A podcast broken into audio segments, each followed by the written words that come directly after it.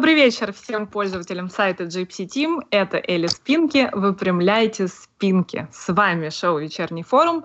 И в начале этого лета мы решили собрать в эфире людей, которые разбираются в поездках, разбираются в путешествиях, много о них знают. Причем э, все они специалисты в разных дисциплинах, э, в разных направлениях, в разных длительностях таких поездок. Так что сегодня будем разбираться с темой идеальной поездки или идеального путешествия для каждого покериста, в зависимости от запросов э, и желаний, и целей, и возможностей. И э, у нас в гостях три топовых э, travel-блогера, как мы написали уже в анонсе. Это неутомимый путешественник, человек на чемоданах, э, живущий Павел Вектлер. Привет. Да, привет, Алиса. Привет, привет. привет. А, это э, блогер всея Gypsy Team, э, который иногда живет на Мальте, Владимир Солова. Привет. Привет. А, ну и знаток Мексики Федор Трунцев. Тоже привет тебе. Всем привет. А, ну вот э, так звучат наши гости. Вы, пожалуйста, дорогие слушатели, присоединяйтесь к эфиру в чате, задавайте свои вопросы нашим гостям. Мы на них будем оби- обязательно отвечать. А, и мои гости, надеюсь, будут делиться рекомендациями, лайфхаками, которые вы у них попросите. Так что не стесняйтесь спрашивать советов. Может быть, что-нибудь интересное вместе у них тоже выясним, э, и вы мне с этим поможете.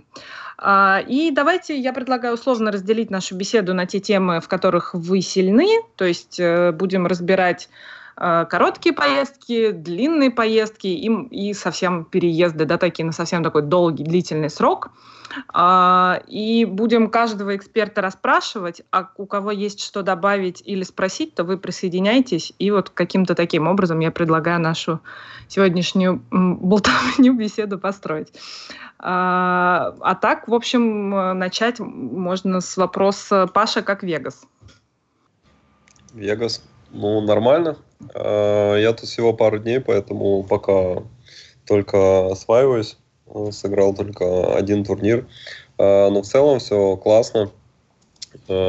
Есть какие-то изменения в расписании, но я думаю, что это не совсем те, тема этого созвона. Если тема путешествия, то, ну, побывал тут в парках. Вегас тоже крут тем, что тут в нескольких часах э, езды очень красивые места, разные парки, пустыни, каньоны. Э, так что в этом плане тут все очень, очень хорошо. Тоже есть что посмотреть. Да. Ну, ты вообще, кстати, можешь рекомендовать Вегас как, э, ну, если мы говорим не про ВСОП, а в, какой, в какой-то другой временной промежуток, как э, место и направление для какого-то отдыха, поездки? Есть там что, ну, помимо там, окей, каньонов делать вообще? Или это ну, все-таки... Уч, уч, да, я понял. Э, учитывая то, что мы на покерном форуме, то его можно совмещать как э, и покерное э, путешествие, поездка и просто путешествие, то однозначно да, потому что тут э, всегда есть э, турниры э, с любыми боинами. Ну, с, когда серии нету боина пониже, э, когда есть серии, то э, есть высокие боины. А, кроме этого, тут, э, ну, как я сказал, э, очень много чего повидать. И да, я, конечно, рекомендовал и в самом Вегасе э, много чего посмотреть. И вот эта жара знаменитая, она идет только три месяца. Июнь, июль, август. А в остальное время тут очень неплохая погода.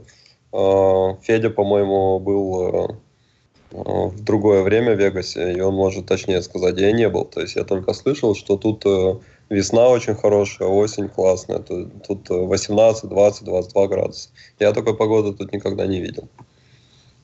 Федя, это правда? Да, зимой тут можно даже, ну, не тут, у Паши, я еще не добрался до Вегаса. Можно вполне mm-hmm. как бы и снег увидеть. То есть тут достаточно разнообразная погода. А в целом, на мой взгляд, в Вегасе как раз хорошо в любое время, только не летом. Потому что летом, ну, реально духовка, идешь, плюс 50, прибегаешь из одного казино в другое, а где-нибудь осенью или весной вполне себе комфортная погода, плюс 20. Правда, катать не всегда есть что, особенно около Нового года, когда большинство регов разъезжаются по домам, к родственникам, в результате катушки почти нету. Я так как-то посидел два, две недели в номере, просто ожидая следующего турнира, и никуда не ходил, когда вот первый раз приехал в Вегас, как раз Новый год. А почему вообще в СОП тогда летом-то сделали, кто-нибудь знает? Ну, Скорее всего, из-за сезона отпусков, по-моему, да. Ну, исторически из-за сезона отпусков, да. То есть, ну, любители предпочитают летом катать, они же могут должны отпуск взять, чтобы приехать тут там полудить на недельку-две месяц, mm-hmm. а это, ну, вот летом в основном. Понятно. Возможно, ну, отели ну, дешевле всего. То есть, скорее всего, какие-то экономические соображения. Вряд ли комфорт э, игроков как-то учитывался в процессе. Комфорт игроков точно не учитывается. Прекрасно.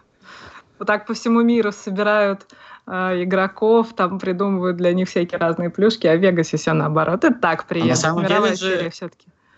Это же дефолт вроде, что собирать э, турниры в тех местах, где низкий сезон. То есть в Барсе же тоже, по-моему, в августе это происходит, да? То есть там тоже такое себе в это время. Слушай, нет, в Барсе как раз, наверное, пик сезона, а вот на Багамах, допустим, в январе самое дешево. Поэтому тут раз на раз, наверное, а, не приходится. В августе затишье именно... Ой, в Барселоне затишье именно зимой. То есть я там смотрел, и в апреле даже, когда мы приезжали на серию пати, там а, были очень... Ну, о, а, просто огроменный выбор э, на Airbnb. Все за, дешево. Так что как раз с Барсом, мне кажется, там это же как раз, ну, это о том, что низкий сезон, если выбор большой, правильно? То есть, наоборот, должно быть все раскуплено, если высокий сезон. Ни, низкий сезон, что, что имеется в виду? Я, ну, типа, видимо, что людей мало. Что людей То есть мало, мало туристов в это время приезжает. То есть как раз вот э, много доступного Кроме жилья. Угу. Ну да, вот покеристы в это время такие, о, давайте привезем пацанов, пусть карту покидают по-быстрому. Угу. А ты, Вова, в чате, да, про, про конец сезона решил? Он решил текстом участвовать в разговоре. Не, на самом деле на Мальте то же самое. Там вот весь сезон, там, я не знаю, какие-то средненькие турниры, а ЕПТ, когда уже все, то есть уже там ну, можно последний раз сходить там на море где-то позагорать. А, битва на Мальте так вообще уже, не знаю, только самые отчаянные туда на море выходят. Ну, то есть я тоже заметил, что, ну, как бы совсем уже в самом конце приходит это все. Угу. Ну хорошо, ну интересное довольно-таки наблюдение, никогда не думала об этом в этом ключе, хотя стоило бы, наверное. А, окей, давайте начнем с коротких поездок, э, подумаем про то, куда можно было бы отправиться летом, э, тем, возможно, кто еще не посвятил себя покеру целиком, а все-таки у кого есть отпуск, и есть ли у вас соображение, а, от чего отталкиваться стоит э, покеристам, которые хотят куда-то поехать отдохнуть, в первую очередь, ну, помимо того, что там, чтобы там был онлайн, а, но на что еще вы бы посоветовали обращать внимание, как подбирать место и вообще, что самое важное? Я бы спросила у Паши для начала, потому что он у нас главный по коротким поездкам. Давай вот представим, что нам нужно сейчас какое-то место выбрать. Ну, во-первых, тут э, общего совета не может быть. Тут э, основной совет это человек должен выбирать э, то, что он хочет. Есть люди, которые подходят пляжный отдых, есть э, те, кто э, любит э, именно в море провести, то есть какие-то круизы или яхты. Э, кто-то любит шлепать по э, природе, кто-то, э, не знаю, исследовать архитектуру города и так далее. Поэтому mm-hmm Тут надо так выбрать. Ну, э, я думаю, что именно летом, если не интересует какой-нибудь, очевидно, пляжный отдых, я не знаю, Сочи или юг Европы или еще где-то, тогда я думаю, что хороший выбор это север Европы, потому что там очень комфортная погода для путешествий. Какая-нибудь Финляндия, Норвегия. Единственное, что это дорогие страны. То есть, опять же, тут надо смотреть, что человеку нравится. Мне, допустим, нравится природа. Я вот э, хочу в этом августе, э, давно очень хотел, и я хочу поехать э, в Норвегию на фьорды. Там именно mm-hmm. это говорят, что это последний месяц для того, чтобы там э, поплавать на круизах, потом там все замерзает. То есть вот именно вот эти там три месяца. Июнь-июль я не могу, я в Вегасе, а август я как раз перед э, там сериями, офлайн, я попробую. Угу. Ну, тебя вообще, я так понимаю, пляжный отдых не особенно привлекает. Э, для тебя главная природа. Почему? Потому что в Израиле, в принципе, и так ты уже... У тебя, у тебя дома тепло и есть море, соответственно, ты в путешествиях что-то еще ищешь? Или почему? Да просто нравится природа. А море, ну, нравится, но лимитированное количество времени. То есть э, день, два, три. А так, э, чтобы просто сидеть неделями на пляже, ну, становится скучно, хочется какого-то разнообразия. Насчет природы то же самое. То есть я не готов ходить э, неделями в походах. Э, разные места на машине или там, я не знаю, на чем э, посещать. Вот, э, допустим, если забегая вперед, то опять же планируем с девушкой э, в январе, в феврале в Новой Зеландии взять этот караван э, и несколько дней поехать, поездить. Я так проверял цены, там вообще бюджетно. Караван? Что такое да. караван, да, я тоже хотела уточнить. А, нет, нет такого слова на русском, да?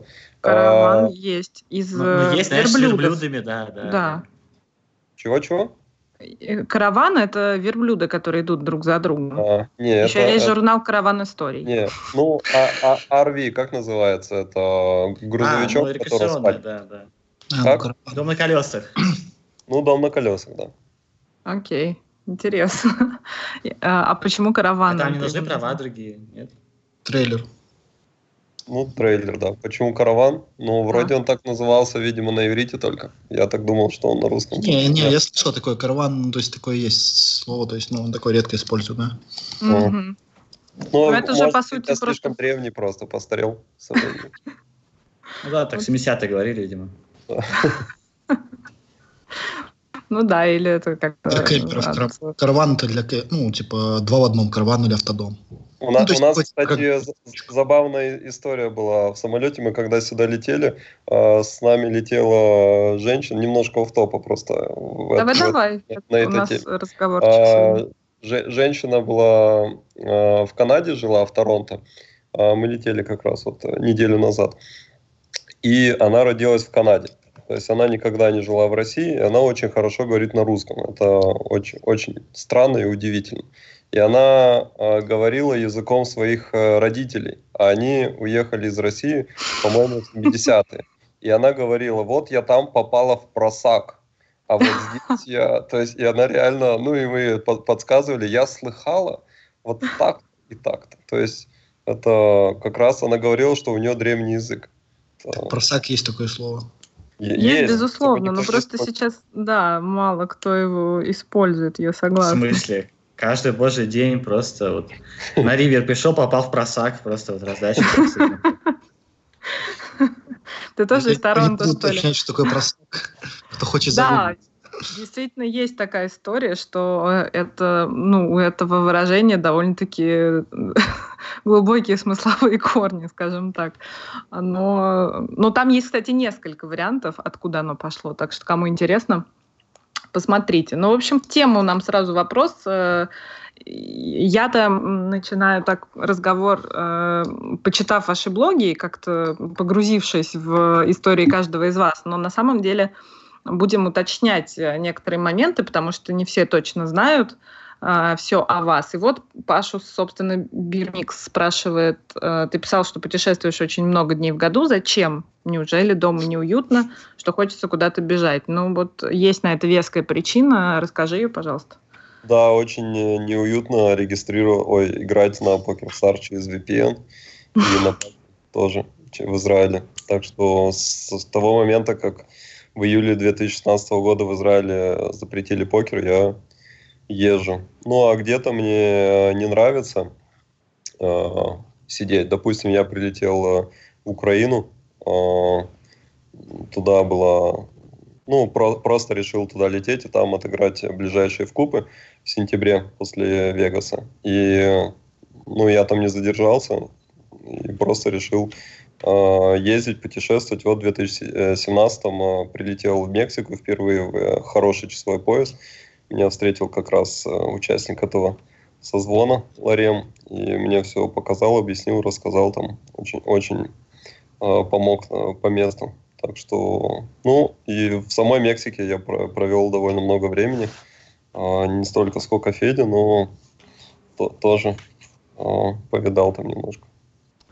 Ну и как вот. мы знаем, там ты все равно не поел чили кон карне. Нет, я поел э, в, Москве. Этом, в Москве с Илюшаном, да. Да. В смысле, в чили кон карне? Не надо тут вот это вот на мексикан говорить.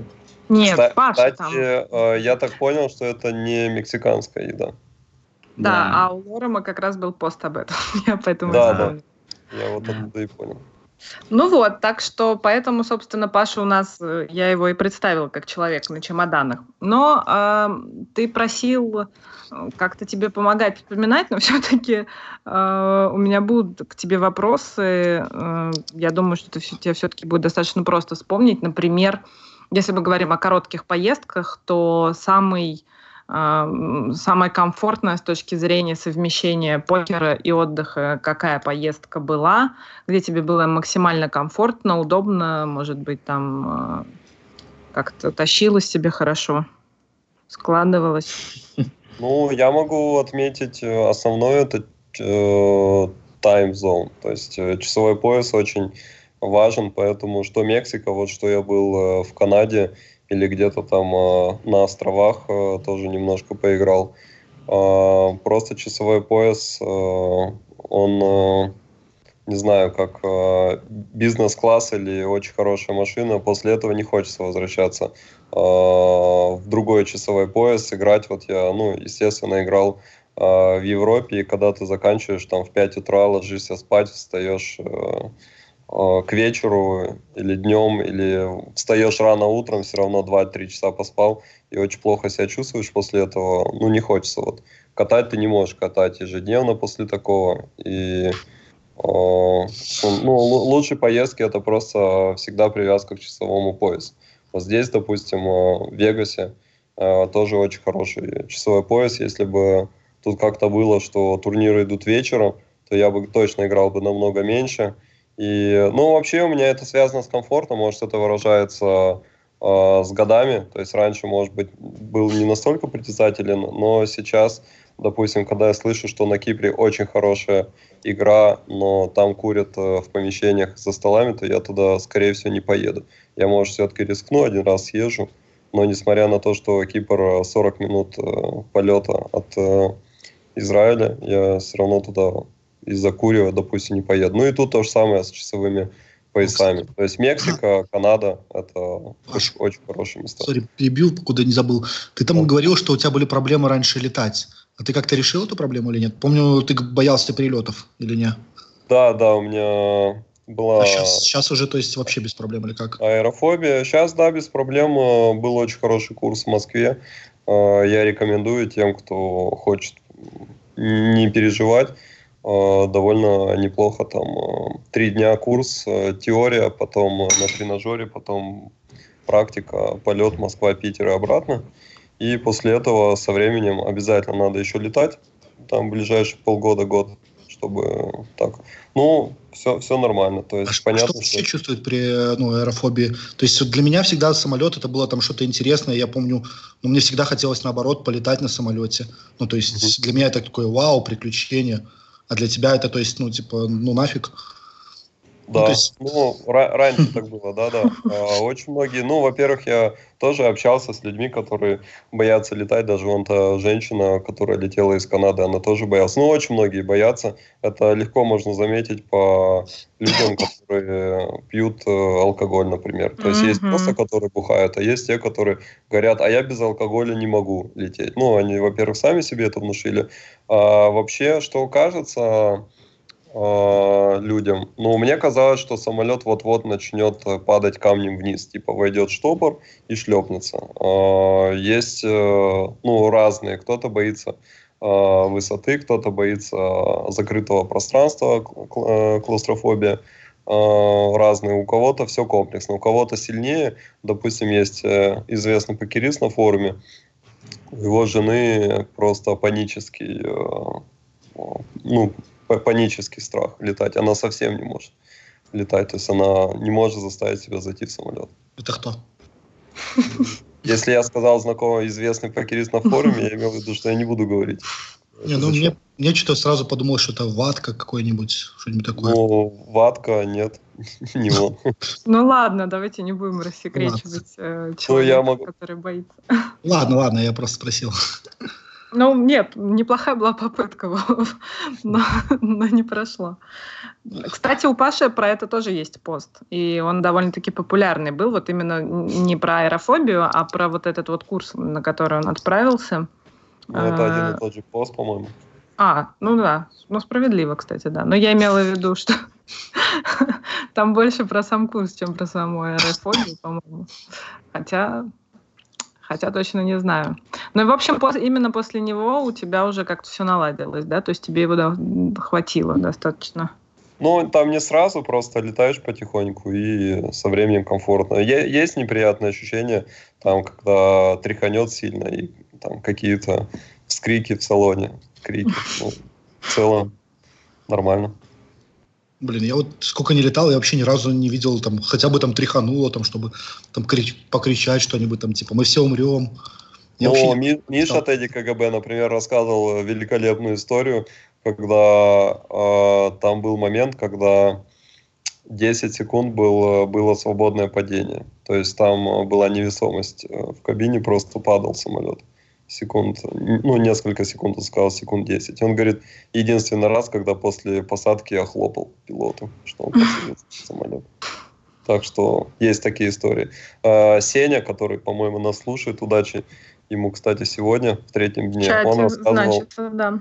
что там в Черногории, когда они садились, если я не ошибаюсь, то на борту кончился алкоголь. То есть там посадка была ужасная какая-то. Очень, очень все плохо было. Там все пили из-за этого.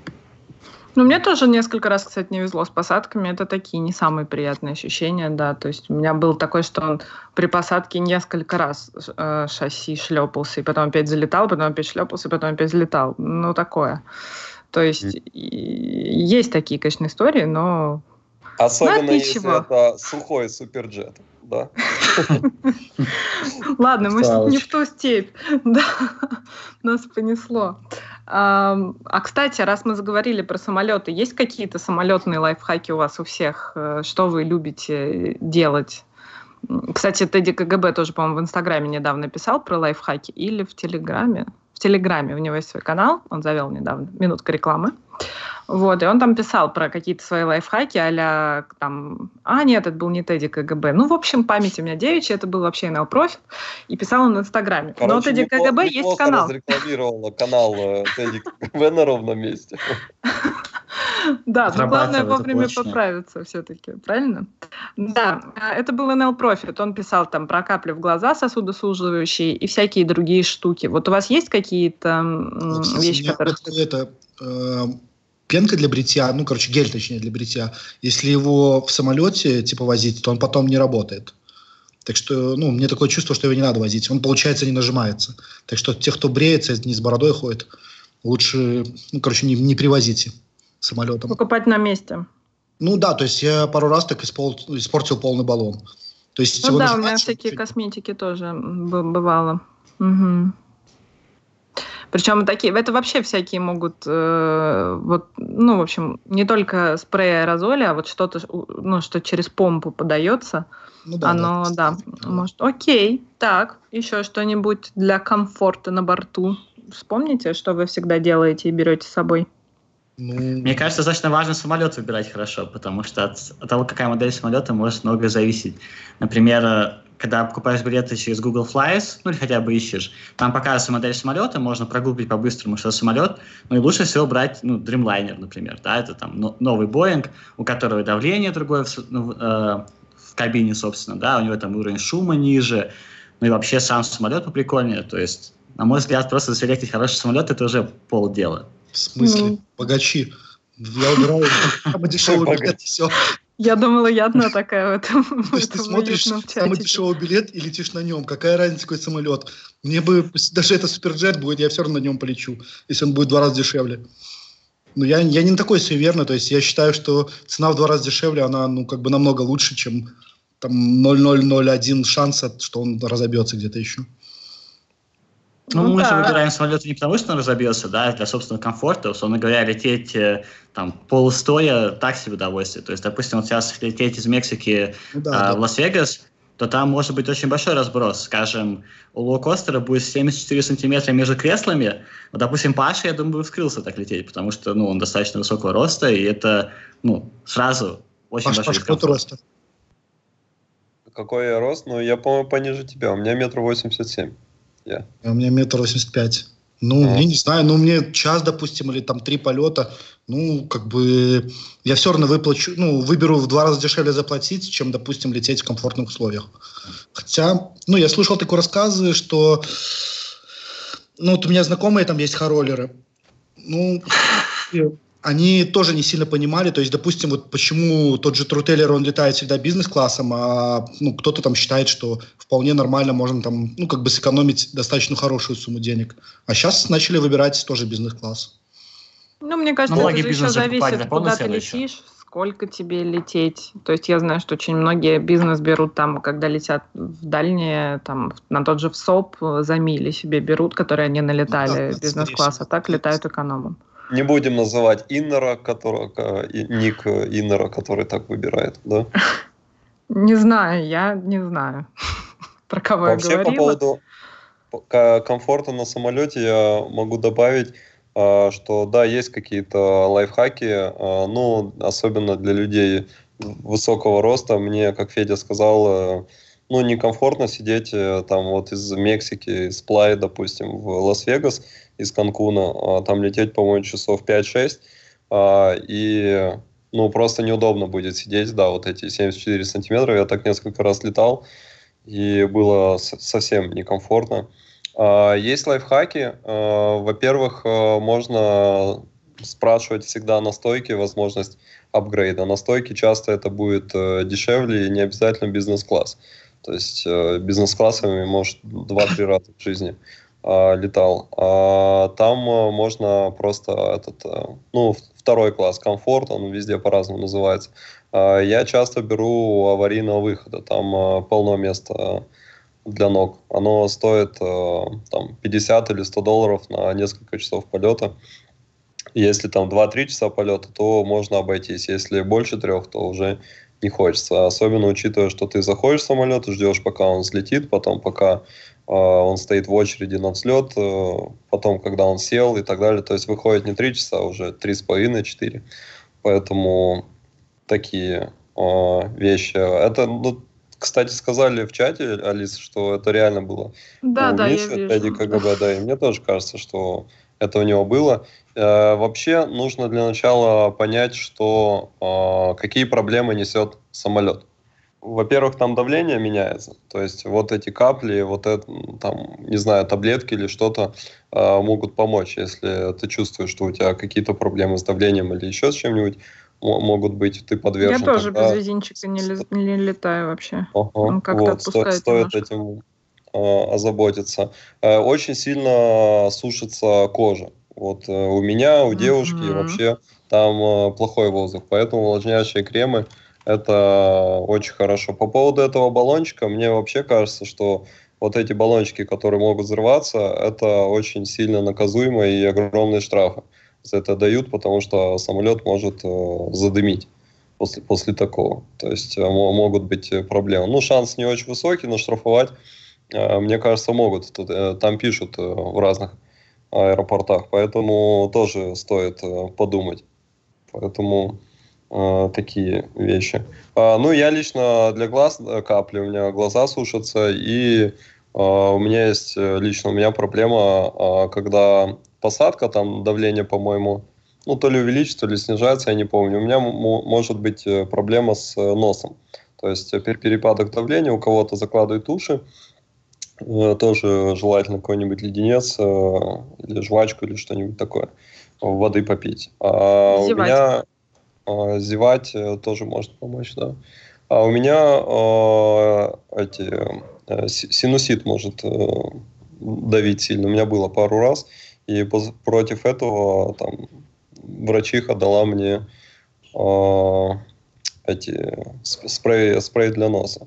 И там разница очень э, ну, суровая и довольно-таки жестокая. То есть если просто э, ты простужен, ну это скорее актуально для тех, кто простужен. Если вы простужены, не летайте. Вот, э, опять же, Mm-hmm. Девушка у меня работала стюардессой и сказала, все стюардессы, которые простужены, их не пускали на работу, на самолет. То есть у них такие правила. Это просто очень, ну, довольно-таки опасно. Могут быть сильные боли.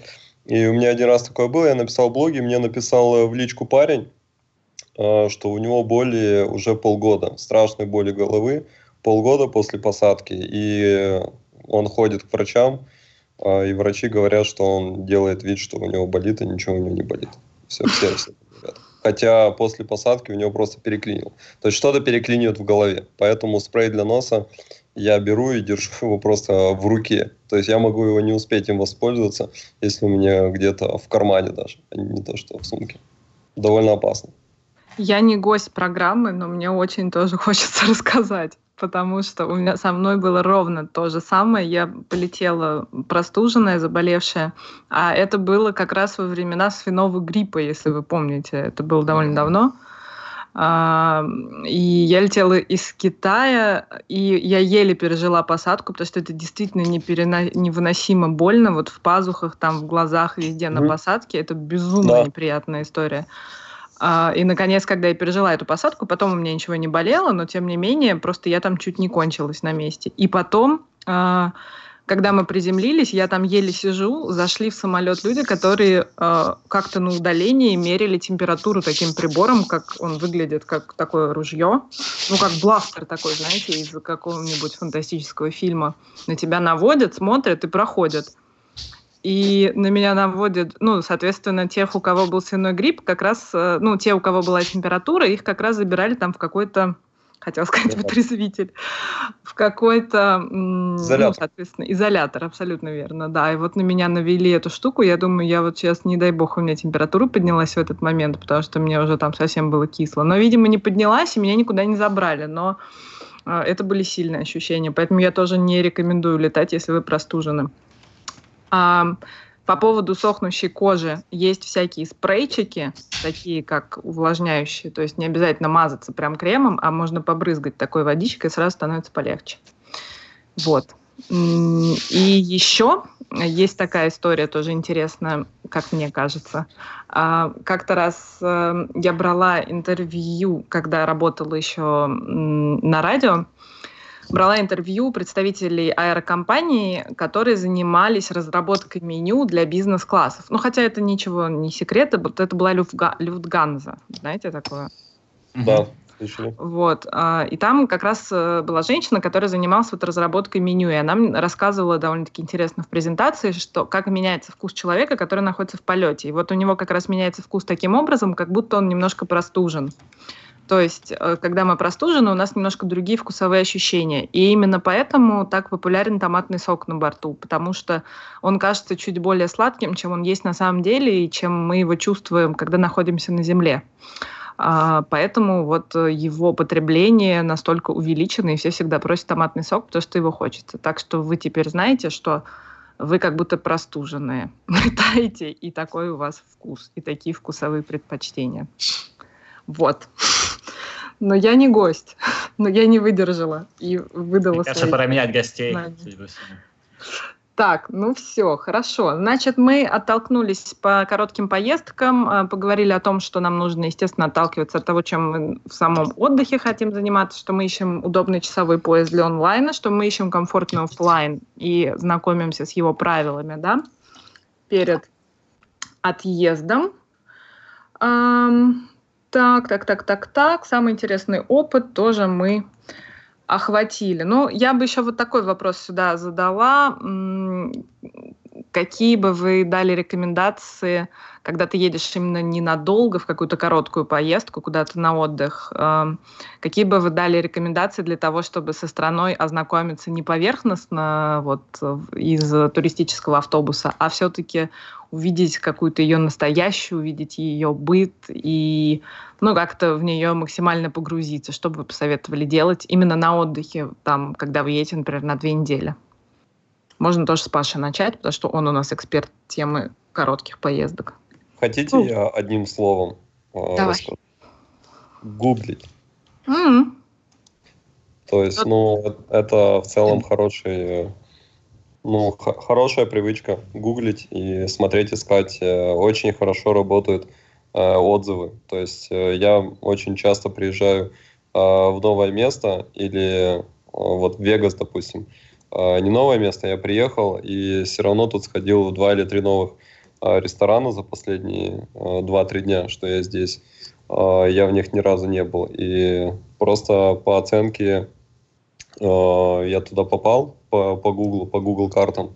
И очень, э, ну, оценка пока никогда не разочаровывала. Когда из 5, там, 4, 3 выше, 4, 5, 4, 7 на несколько сотен отзывов, то это вряд ли эффективные люди э, или подкру, подкрутка, лохотрон, разводка. То есть э, Google не так работает.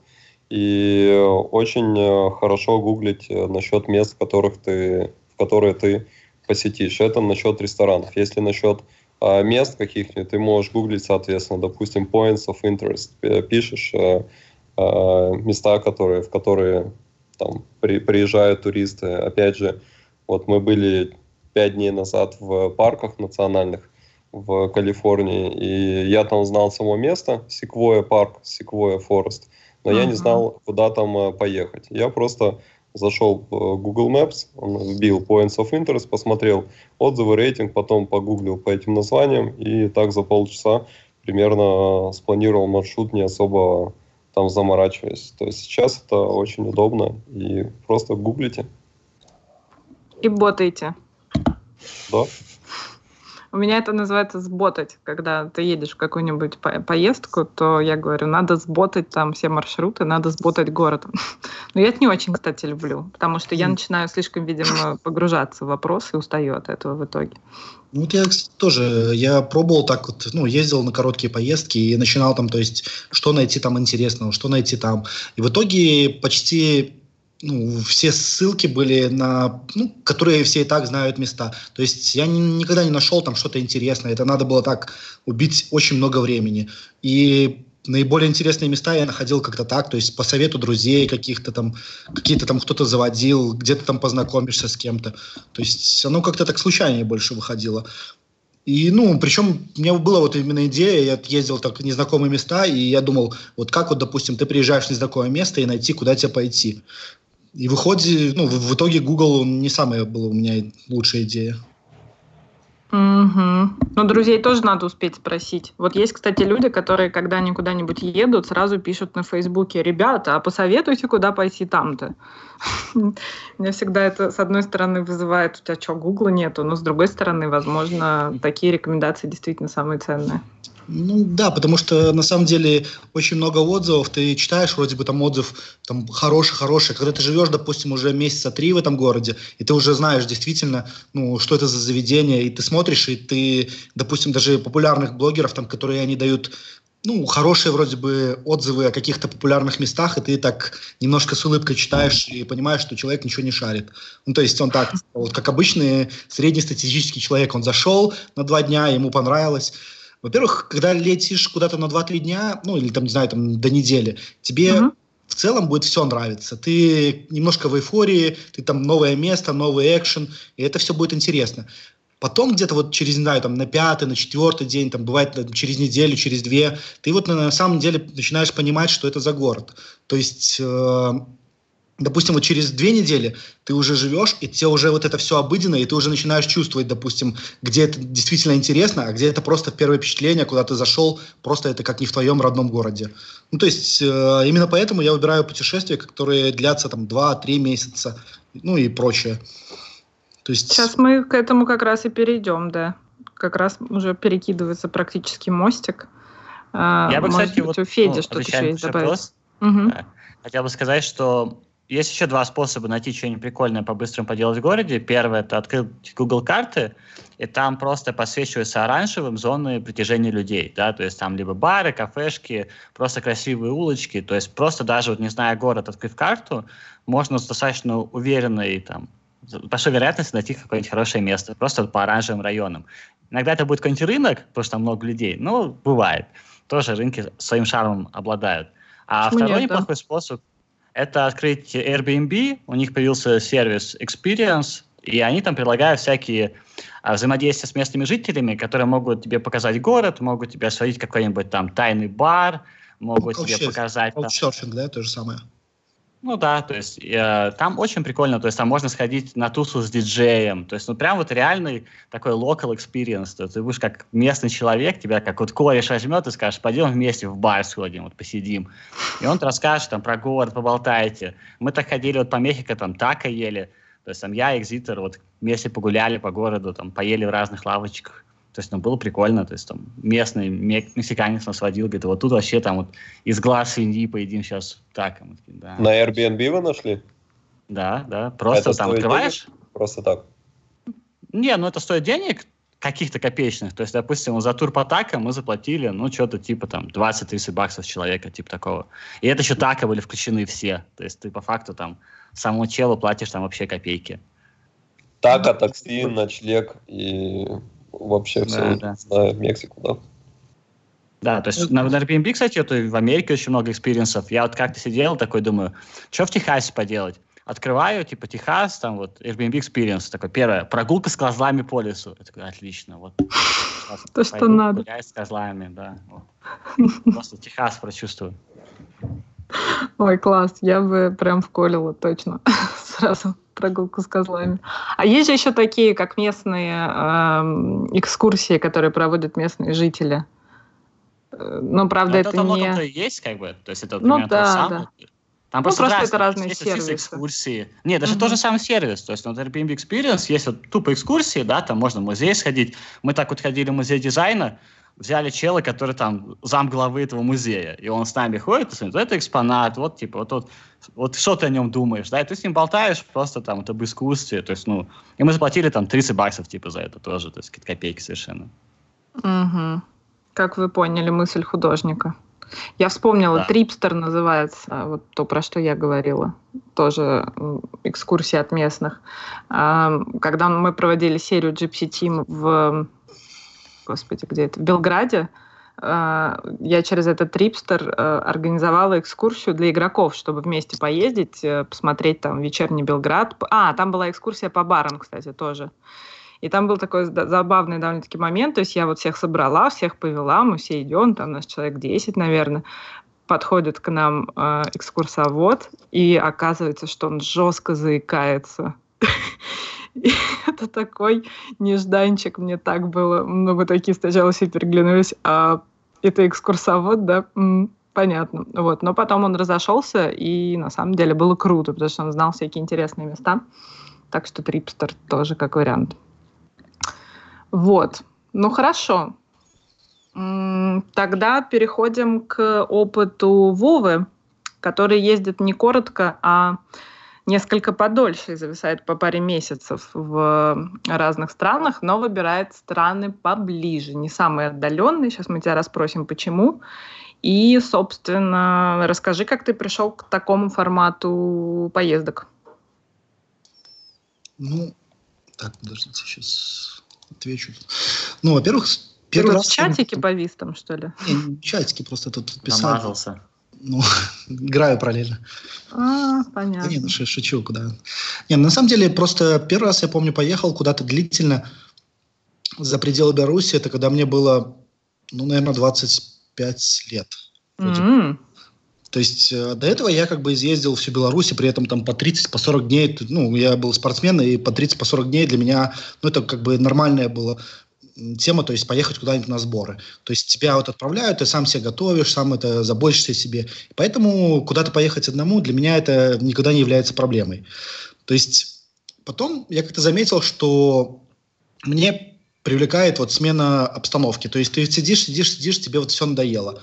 И ты переехал э, в какую-то там другую страну.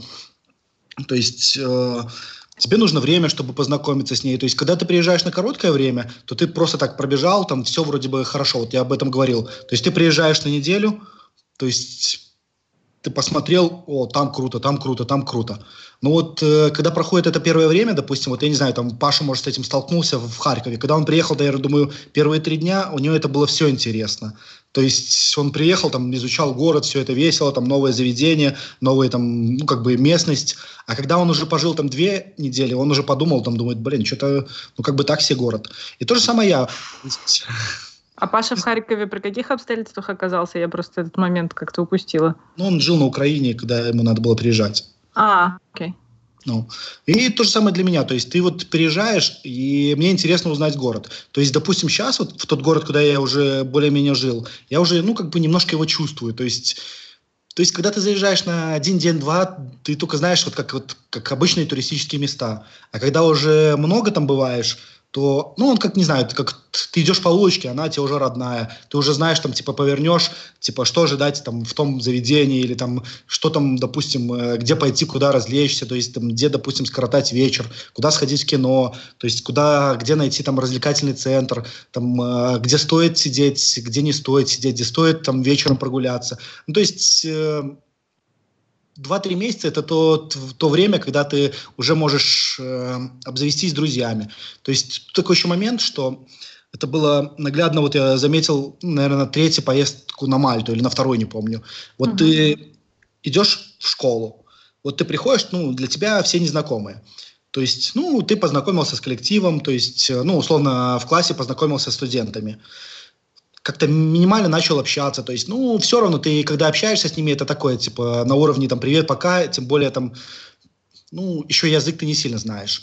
Но, допустим, через уже месяц, даже не через месяц, а недели через три, четыре, через месяц, это уже люди, они становятся тебе намного, ну, как бы роднее. То есть это то же самое, как, как не знаю, как эффект одноклассников. То есть, э, Летний лагерь ну, даже не то, что летний лагерь, это даже больше как одноклассники. Потому что ты, да, то есть как летний лагерь, как одноклассники. То есть ты уже приходишь, и они уже, типа, пускают тебя в свою зону комфорта. То есть ты уже где-то встречаешься, допустим, с ними там э, в баре в незнакомом, ты один, тебе скучно, и они всегда скажут, о, привет, давай, ну, типа, садись с нами, то есть, ну, типа, познакомить тебя с, ну, с другими людьми. И здесь получается такое, что ты знаешь вроде бы одного, и он уже тебя может познакомить еще с другими. И, соответственно, твой круг э, знакомств, он сразу же расширяется.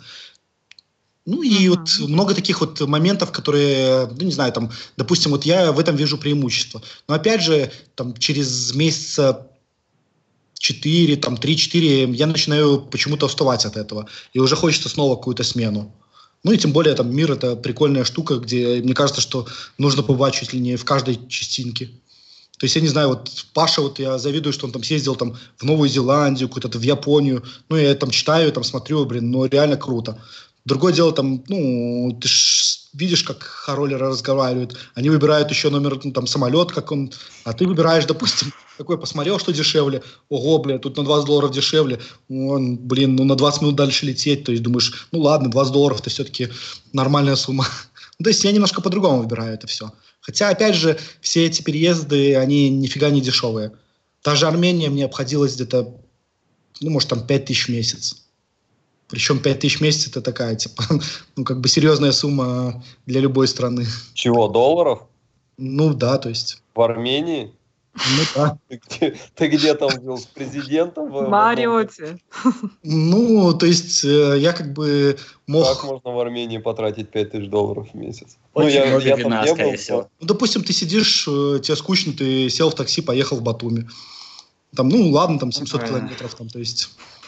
С другой стороны... Ну, это... может, лучше арендовать машину, и это выйдет дешевле. На самом деле это было дешево очень. То есть э, мне вот эта поездка обошлась 100 долларов я дал таксисту, и он еще должен меня был ждать два дня, ну, типа в Батуми. И я заплатил полностью за бензин. И этот ну, человек экономит на перелетах. Ну, типа, это 100 долларов еще газ. Но я просто ехал туда где-то часов 12 или там 13. У него был вроде бы минивэн, я там лежал, спал. Все, я так устал. Я говорю, ну ладно, давай ты, может, там домой поедешь, а я там назад на самолете как-то. Так он еще хотел мне половину денег вернуть. Вот, ну, как бы в этих ценах-то все равно это кажется чуть-чуть-чуть-чуть, но если это везде дешево, то ты тратишь. Плюс находятся часто такие там, как бы такие мнимые друзья, которые там всегда любители халявы. Ну, то есть mm-hmm. ты один раз угостишь их, там, второй раз угостишь, и третий раз скажешь, там, типа, ну, не, братишка, ты как бы извини, ну, то есть пора бы и совесть знать. Ой, я слышал по похожем в этом, в интервью кота Спартака. Ну да, то есть ты, ну как бы один раз ты там, ну, встретил, ну прикольный чувак, ну ладно, нету денег, там, посидел там, ну ладно, угостил, заплатил, там все-таки шутяж много денег, как обычно. Ну. А, то есть когда ты уже видишь, что это там второй раз, там третий раз, ты уже так понимаешь, что, ну, типа, ну как-то таких друзей я могу много найти. Значит, люди скорее общаются с тобой э, ради денег, и просто нет смысла с ними общаться. Если они общаются э, с тобой из-за того, что именно э, ты и твои качества им нравятся, тогда это другой вопрос. Ну, смотри, Но если получается, говорят, ты ты можешь заплатить, нет, стой, стой. Это... Там никто не говорит, во-первых, это бывают очень короткие поездки, когда никто не может определить сразу качество. И у тебя хорошие качества или плохие. То есть ты не можешь сразу определить это все. Другое дело, там, к незнакомцам ты всегда будешь относиться немножко так как бы настороженно. При этом, допустим, э, тот же блок, он мне очень сильно помог там на первых порах. Допустим, когда я приехал в Армению, там, я не помню, там, ну, парень там, ну, как бы такой, достаточно э, не молодой был уже, он там сразу говорит, вот мы тут с друзьями сидим, то есть, ну, там, не знаю, лет, наверное, под 45-50 было. Говорит, «Э, приезжай, вот э, посидишь с нами, то есть я им рассказал, то есть ты ведешь блог, то есть приехал узнать хочешь, ну, типа, буду рад. То есть очень много таких бескорыстных знакомств, которые, знаешь, они приехали, там, то есть все сделали. Там в том же Батуми, там, познакомился, вот я не помню, ты же знаешь, наверное, турнирщика «Зомби». Ну, вот он еще доехал где-то был недавно. Зомби. Там, ну, я по никам, наверное, не всегда хорошо. А, лицо, Грузии, лицо Грузии. наверняка знаю. а по не, он с Грузии, он, ты его в лицо вряд ли знаешь. Был вот недавно финалка какого-то крупного. А, я, я ник знаю, там Z большой. Да, зомби там и цифры там какие-то. То же самое, там парень мне написал в личку, то есть говорит, ну вот давай там э, встретимся, то есть потом э, съездили там, ну как бы к нему он пригласил домой, то есть познакомил с женой, то есть с друзьями, то есть, ну, типа, вообще, ну, как бы его, наоборот, его там, ну, немного смущало, что я плачу, я говорю, ну, мне так удобнее, то есть давай я сам. Он говорит, не, ну, давай я, я заплачу, то есть это как бы невежливо будет с твоей стороны. То есть очень много и таких хороших парней, то есть, допустим, в Краков я приехал, там тоже там один покерист там написал, говорит, вот я там читаю твой блог, э, давай там сходим туда, то есть там на Мальте тоже там подходили там парни, ну, как бы знакомые. То есть везде, в каждой стране, где ты бываешь, то есть кто-то там подходит, они там, ну, им интересно это все. То есть поэтому не сказать, что там, типа, все так сразу там судят, но, понимаешь, эти парни, они как бы э, хотя бы там читают мой дневник, и они могут как-то судить. А незнакомый человек, он, ну, тоже не обязан просто так, типа, садиться и знакомиться. То есть не поэтому, обязан, конечно. Ну да, то есть поэтому, когда ты там немножко там у кого-то угостил, это, ну, как бы считается такое, типа, как условно за знакомство. Другое дело, чтобы это так не превратилось в привычку. Понятно. Если честно, а, потерял, потерял нить уже. Немножко есть такое, но это, не, но это ничего, на это здесь есть я. а, да, мы с тобой говорили сначала про... Да, я сама потеряла. я есть, но я тоже иногда ее теряю. А, давай вообще вспомним, почему ты именно в ближние страны ездишь, да? То есть ты любишь Европу, вот, ну, да, вот эти есть... все направления. С чем это связано? Первое, когда ты уезжаешь на длительное время, то есть, ну, тебе все-таки нужно иметь какой-то быстрый доп- доступ к родным, ну, то есть, чтобы, там, если что-то случится, то есть, все-таки, там, и родители у тебя не молодые, то есть, и все это может, там, всякий момент тебе нужно быть, ну, как бы близко, рядом. Uh-huh. Во-вторых, ближнее зарубежье, ну, то есть, я начнем с того, что я, наверное, три года назад или четыре года назад я на английском, я, ну, почти весь алфавит знал. Ну, я там каких-то uh-huh. букв не знал, и все, ну, но в целом я алфавит знал. А на данный момент я, ну, вполне уже нормально, сносно могу общаться там на там, не знаю, B2. Ну, это upper intermedia. То есть я уже достаточно, ну, легко могу донести свои мысли и вполне там, ну, пойму, что от меня хотят. Uh-huh. То есть э, поэтому сразу я выбирал русскоязычные страны. Uh-huh. Ну, потому что я помню свой первый опыт на Мальте. Я приезжаю, жарко, никто ничего не понимает, там, я приехал, ну, как бы у меня квартира оплачена, я не, вообще никого не вижу и не знаю, что делать. Я какого-то тормознул, там, типа, тыкнул ему, там, не знаю, там, в эту э, бумажку, что у меня было, он там посмотрел, что-то там не понял ничего, следующего тыкнул, он там уже сам что-то позвонил, там, показал мне, где ждать. То есть, ну, это очень сложно, и поэтому я выбирал русскоязычные страны. Ну и второе, чтобы... Но тебе не понравилась поездка, вот первая на Мальту? Нет, сначала, то есть, это, ну, она все понравилось, потому что, ну, как бы, когда у тебя там очень много денег, то есть, ты вообще себя комфортно чувствуешь. То есть, э, ну, там получается, что Мальта это тоже такая, типа, нищая Европа. Э, большинство студентов, они ну, с ограниченным бюджетом. И то, что ты снимаешь квартиру сам, это уже там, то есть э, в их глазах там, блин, все там, у него можно там типа какие-то вечеринки устраивать.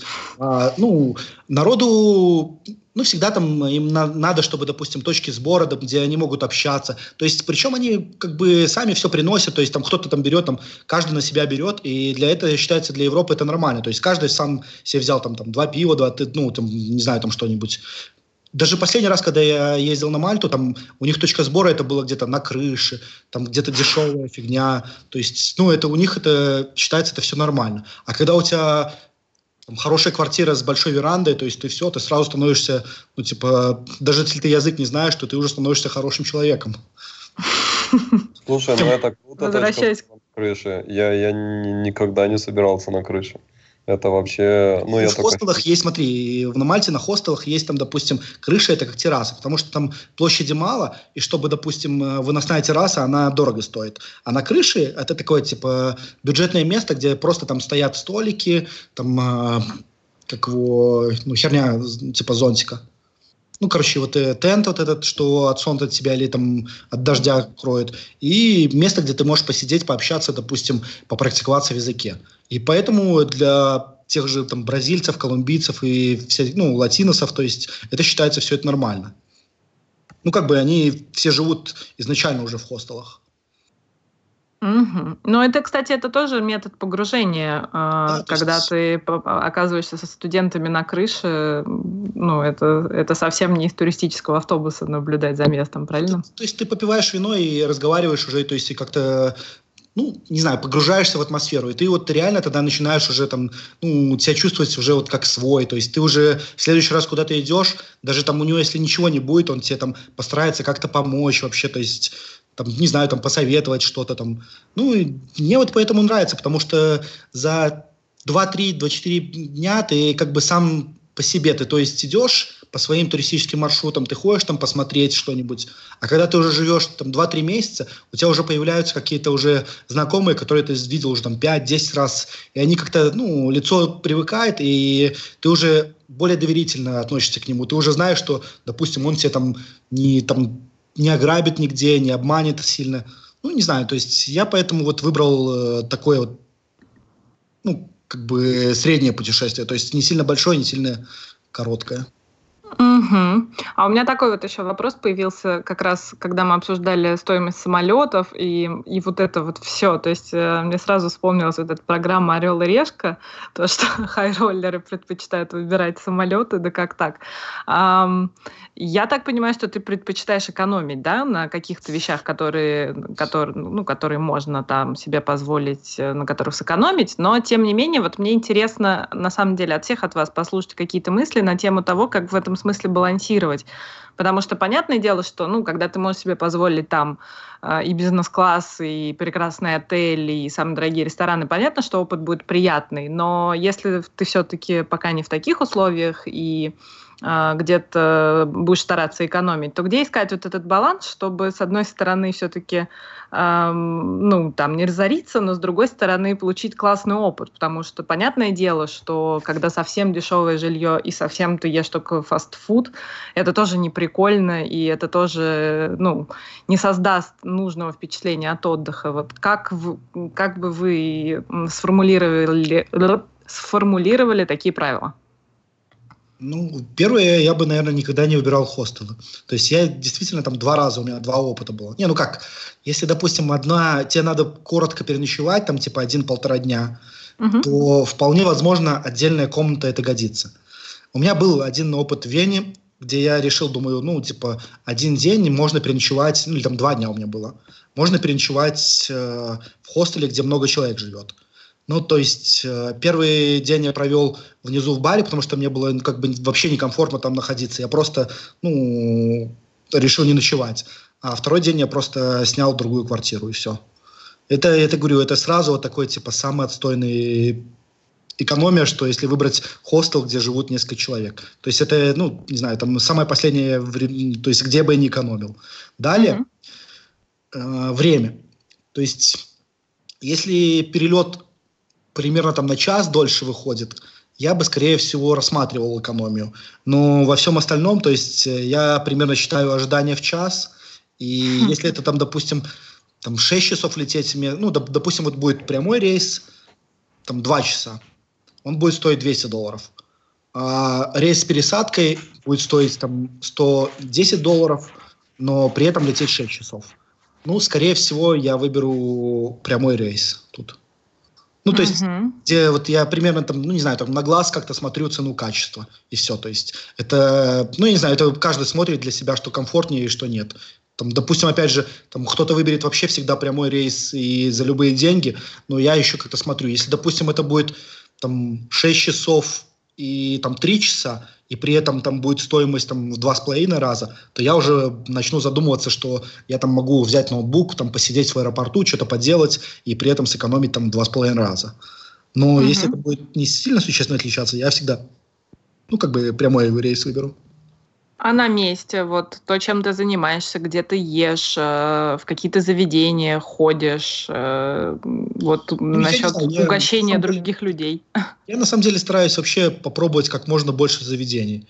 То есть, я не знаю, во Львове, когда я жил, я, может, там, ну, не знаю, там, может, 100 кафе попробовал, может, 150 различных кафе. Я даже не могу даже посчитать, сколько это, потому что для меня какой-то, если назовут какое-то кафе, и чтобы я там никогда не был, и это крутое кафе, для меня это было бы удивительно. То есть, ну я, блин, там, причем во Львове это очень много кафе разных.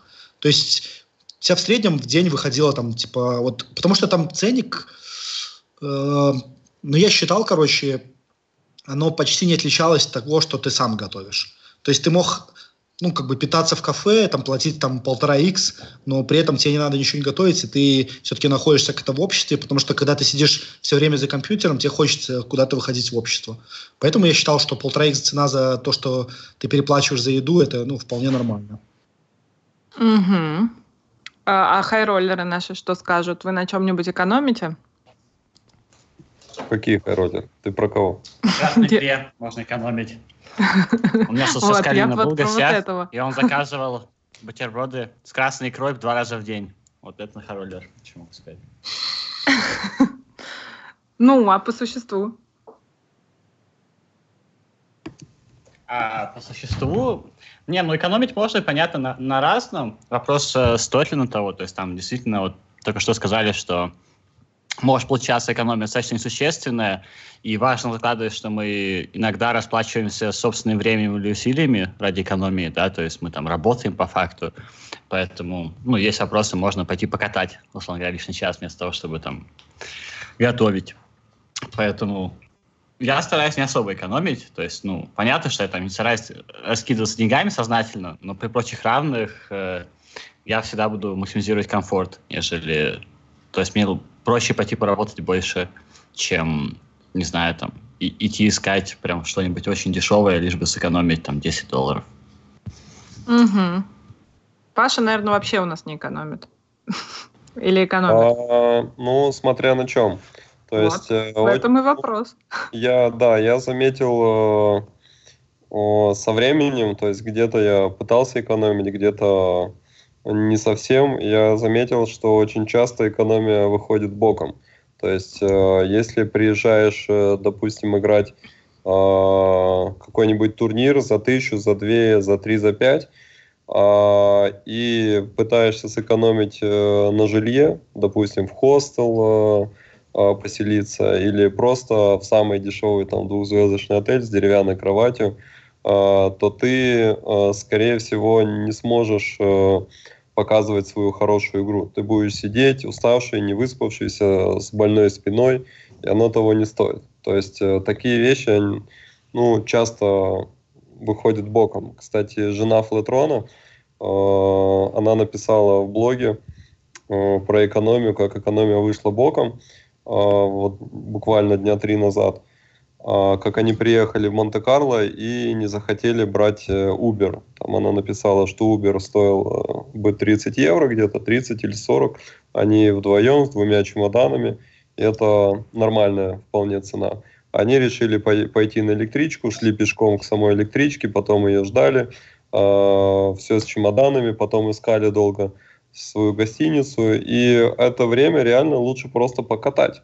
То есть ты можешь взять вот эти э, полтора-два часа, вместо того, чтобы напрягать э, себя, свою жену там, или девушку, э, ты можешь просто ну, поработать, сделать, поделать то, что тебе нравится, вместо того, чтобы потеть и испытывать дискомфорт. Ну, а экономия... Но это если ты плюсовой. Ну, тут в целом мы учитываем ну, то, что тут либо плюсовые реги, либо богатые любители. То есть... Ага. Э, ну, а значит, все плюсовые. Не поешь. Да, ну, то есть плю, плюсовые либо в покере, либо в жизни, в жизни. и поэтому позволить себе закатывать э, в покер, да. А вообще экономия, наверное, получается у меня по вещам, то есть э, у меня как-то пропало э, желание что-либо себе покупать. Ну, там, я очень редко стал покупать себе какую-то одежду, это просто непрактично, а, некуда ее складывать, у меня нет э, каких-то шкафов или еще чего-то. То есть те футболки, э, которые у меня есть, у меня одна пара джинс, которые, в которых я езжу, больше я не хочу с собой возить, это просто э, лишний вес. Они там станут грязными, я через несколько дней их постираю, потом буду их одевать. То есть, ну, в этом плане может быть э, экономия получается. Кроме того, я мало ем, поэтому я не так много трачу на еду. А, вот если где-то и искать, где сэкономить, то, наверное, на еде. То есть можно вместо того, чтобы пойти в какой-то ресторан, можно купить какую-то еду и себе приготовить.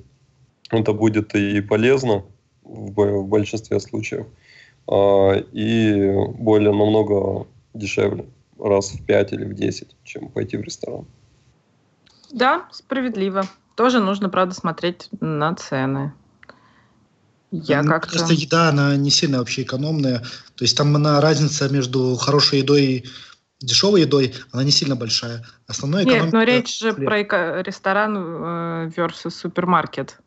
Ну, я не знаю, но я заметил, что еда это не самая большая часть расходов. Основная все-таки алкоголь.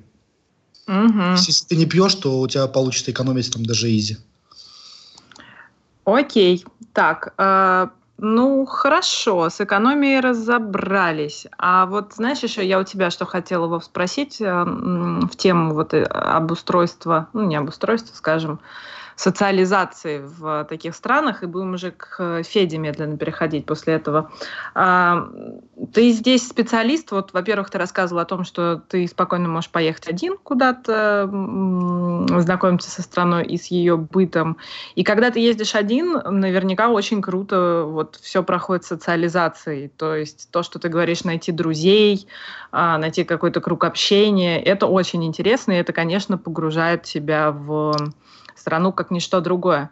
Но тем не менее, если у тебя нету такого места, как школа, например, вот в которой ты нашел каких-то своих друзей, то что бы ты посоветовал, куда вот вечером пойти, как выбирать какие-то заведения и рестораны, чтобы либо с кем-то познакомиться, я имею в виду там с девушкой, либо просто какой-то круг общения найти и там встретить какую-то компашку, с которой можно зависнуть на эти пару недель, например. Вот как бы ты порекомендовал в такой ситуации действовать?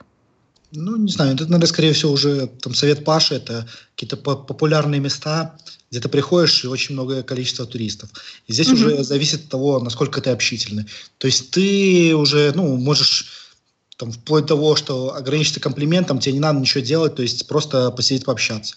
Я помню, в Батуми, когда я приехал, я тоже, ну, изначально там знал только трех человек. Не знаю, там двух дилеров знал, даже не трех, а двух знал человек. Типа даже, можно сказать, полтора. То есть с ними пообщались, потом просто в каком-то там в баре увидел, что там парни играют в покер. Там спросил их. То есть они говорят, ну, в целом они тоже сначала с опаской отнеслись, то есть, ну, все-таки там у них не сильно было разрешено это, а потом, ну, как бы разговорились, Там оказалось, что они просто там каждый, допустим, четверг собираются, играют в покер, и это там владельцы там разных баров. То есть mm-hmm. в это время, ну, как бы ты с ними там какое-то время там общаешься. Потом кто-то играет там в мафию, там они, допустим, каждые там, не знаю, там два раза в неделю собираются, играют в мафию. Ты вот умеешь играть в мафию, ты погуглил какие-то глупые, ну, то есть ты должен гуглить клубы по интересам, и если ты там что-то хотя бы что-то интересуешься, не знаю, там даже пошел там на какой-то курс языков, то при этом ты всегда можешь найти там с кем общаться. Опять же, ты там, не знаю, там в какой-то соседний бар ходишь, там можешь там с кем-то познакомиться, с тем же барменом, там спросить, чтобы он тебе там что-то подсказал. Когда я был в Армению, я ехал, я вообще ни одного человека не знал. Что-то так получилось, там мне изначально там надо было там час переночевать, но я зашел, то есть и сразу вышел, сказал, что, ну, типа, я здесь не буду ночевать, и мне там посоветовали, там, типа, ну, можно где поесть, там, пойти куда-то в какое-то заведение. Там тоже познакомился я там с владельцем этого заведения, то есть посидели, разговорились. В итоге потом я там часто туда стал заходить, и они там, ну, во многих вопросах стали помогать. Тоже там самое там на Мальте я там ходил, я никого не знал, и языка не знал. Там где-то на баре нашел русскоязычного бармена. Там он, ну, как бы ему тоже интересно было с русскими поговорить показал мне, допустим, там русскоязычные караоке, то есть где там как э, русскоязычная тусовка, показал там, где группа русскоязычных на Мальте. И опять же, ну, типа, ты сам ищешь, то есть где-то вот есть русскоязычные группы, русскоязычные тусовки, это где это, что большинство объединяет. Потому что если у тебя без проблем с английским языком, то, ну, это еще намного проще. Ты просто идешь прямо ну, по улице. Знаю, просто ты то же самое, как знакомишься в обычном, не знаю, там, в обычном городе, то есть как в своем городе. Если ты можешь познакомиться с девушкой, ты познакомишься. Если ты изначально просто ничего не можешь сказать, ну, то у тебя будет в любой стране проблемы. Угу. В общем, работаем над социальными навыками и изучаем э, отзывы Гугла принято. Мне нравится наша сегодняшняя тенденция, что вы еще в чатике друг друга друг с другом общаетесь. Там вот Федя прокомментировал, да. Нет, почему... там просто когда я раньше ездил по РПТ, и у меня, ну, как бы, все, кто ездит на эти турниры часто, у тебя рано или поздно у тебя появляется э, ну, ты как бы часто видишь дилеров, и они тебя уже в лицо знают. То есть много кто, ну, все знают, что там друг с другом общаются. И опять же, ты увидел знакомую, ты всегда можешь там типа с ней э, поговорить, потому что она знает, кто ты, знает, что ты там часто играешь, допустим. И она всегда... Что ты плюсовой. Ну, они еще не знают, потому что на самом деле там дилеры как-то это так mm-hmm. по-своему это выбирают. Но опять же, там очень много покеристов, то есть э, по всем странам есть покеристы. Если ты активно ведешь блог, ты всегда можешь там типа, где-то написать, вот буду в той стране, я даже на Филиппинах, когда я написал, мне там три или четыре человека написало. То есть, ну, если будешь там, в той, там, в Маниле, там, набери, там, надо будет, я тебе там покажу, где там что там, ну, могу там на несколько дней оставить. То есть, если будешь там, то то же самое. И в любой стране всегда можно найти с тем, с кем ты будешь общаться. Окей. Опять же, а... вот Альту, если летишь, вот с Лорему написал, то есть он скажет, ну, так и так, надо будет, помогу чуть-чуть. Хотя mm. я не знаком с ним. Ага. Окей. Так, к нам Арсений Кармацкий присоединился в чате и э, рассказал, что они готовили с Пашей пасту с крабом, и что ее нигде в ресторане не поешь. Нет, мы не готовили пасту с крабом, я ее даже не ел и даже не видел. Готовила, скорее всего, э, его жена, которая очень хорошо готовит и часто угощала меня, когда мы жили вместе в Австрии. И, возможно, это будет и здесь. Понятненько. Хорошо. А, давайте потихонечку к Феде перейдем и расспросим его, зачем ехать на другую, на другую э, сторону света. Ну, на самом деле, не об этом мы поговорим. Мы поговорим, э, попросим тебя вспомнить, как вообще, в принципе, ты оказался в Мексике, для тех, кто не читал твой блог, как я. А, и сразу туда же вопрос, как обустраиваться. То есть, если ты уже принимаешь решение, что ты какое-то время поживешь на новом месте, а, месте с абсолютно другой культурой, другим менталитетом и другим устройством, а, вот как ты обживался, с чего ты начинал и как ты строил жизнь на новом месте? Ну, вообще, я начал поиск места с того, что я открыл Airbnb, И я подумал, окей, я готов жить практически где угодно на Земле, давайте посмотрим, какие варианты вы мне можете предложить. Начал искать просто все страны в мире, и выяснилось, что в очень большом количестве стран очень плохое жилье, прям вот очень плохое. И сразу очень много вариантов просто отпало, там какая-нибудь Болгария, вот это все просто вот открываешь, и там вот как у бабушки с дедушком шкафы, там стол, там для застолья. И это просто все варианты такие. Да, вот, вот не понял, один, а чем тебе это не нравится? Что плохого в этих шкафах? Слишком элитарно для меня, я еще до такого не дорос. А, но а почему ты целом... вообще начал искать? Почему ты решил поехать куда-то еще пожить? Ну, во-первых, в Москве жить достаточно дорого, относительно mm-hmm. того уровня комфорта, что Москва хочет тебе предоставить, особенно mm-hmm. с точки зрения погоды и часового пояса. Поэтому выяснилось, что за те же деньги можно жить, в принципе, много где. И я решил, что стоит воспользоваться от свободы, которую дает покер, и переместиться куда-нибудь. И mm-hmm. Мексика очень хорошо подошла по часовому поясу, по деньгам и особенно по вариантам жилья, которые здесь были. Mm-hmm. И тебя при... ты просто нашел какую-то симпатичную квартирку и такой, поеду в Мексику. Да, примерно так и было. То есть мы сняли жилье, приехали, познакомились с риэлтором, сняли другое жилье, потом случайно заехали в Мехико, увидели, что здесь крутой город, и думаем, окей, давайте здесь жить. Сняли третье жилье, и вот уже здесь полтора года снимаем квартиру. А у вас какой-то у вас был план э, прям остаться жить, или был план пожить год, а вы там зависли на подольше, то есть или или как это было задумано? Нет, план был вот просто пожить какое-то время, пока не доест, и вот мы собственно недели через две съезжаем, будем искать новое место, пока еще не знаем какое, пока вот в Америке, а там дальше как пойдет. А, будем присматриваться к Канаде, что-нибудь такое. Там чуть более развиты, чем в Мексике, и говорят чуть больше на английском, чем в Мексике. А ты уже был в Канаде? Мексика... Нет, еще не был, но Игорь был, тот айбрейки, который, у него же гражданство Канады, так что он плюс-минус рассказывал. Но он говорил, что очень похоже на Америку. Такое описание меня устраивает. То есть, если это очень похоже на Америку, должно быть хорошо. То есть понятно, что там, скорее всего, сильно зависит от региона, да, там где-то на французском говорят, где-то на английском. А, но в целом, я думаю, что, ну, условно говоря, хуже Мексики быть не должно. Ну, мне, мне Канада понравилась. Я там был всего две с половиной недели, и она не то, что похожа на Америку, это скорее смесь, э, ну, по крайней мере, в Монреале, где я был, и в Торонто я всего пару дней был. В Монреале, да, говорят на французском, но все люди, с которыми мы общались, понимали на английском тоже. Ну, не все, может, процентов 90. А в целом это смесь э, Америки и Британии. То есть там э, еще лучше в пользу качества. И вообще Канада мне понравилась всем, кроме одного. Там плохая Всем? погода. Очень плохая погода. Вода? А, погода, погода. погода. Плохо. Ну, на фоне есть... России, я думаю, типа, все годится. Ну, иначе, все может быть, но когда в мае, в середине мая, э, за две недели там было 4 солнечных дня, а остальное там лил дождь, было пасмурно может, э, причем именно в те дни было солнце, когда мы катали, э, но не очень. То есть э, водитель такси сказал, что нам просто ну, не повезло, мы приехали вообще какой-то дикий ливень. Ну, в, в общем, в Канаде все очень хорошо. Там довольно дорого, да, но там очень хорошее э, качество. То есть там все с, с этим все хорошо. Да, напоминает Америку и напоминает Лондон тоже. Британии. Вова, это ты, это ты Феде задаешь вопрос, да, в чате? Ну да. Видимо, у да. тебя просто, у тебя, я тебе скажу, поскольку ты гость выпуска, у тебя приоритетная, приоритетная очередь, поэтому твой вопрос мы сразу зачитываем, Федя. Мне интересно просто, что вообще по ценам вышло в месяц. Я про Армению сказал. При этом, при этом у меня выходило где-то 600 долларов жилье, может там еще 100 долларов какая-то так типа туда-сюда. И все остальное, ну, просто, ну, никуда. На дилеров, да, на дилеров. На знакомых ходила.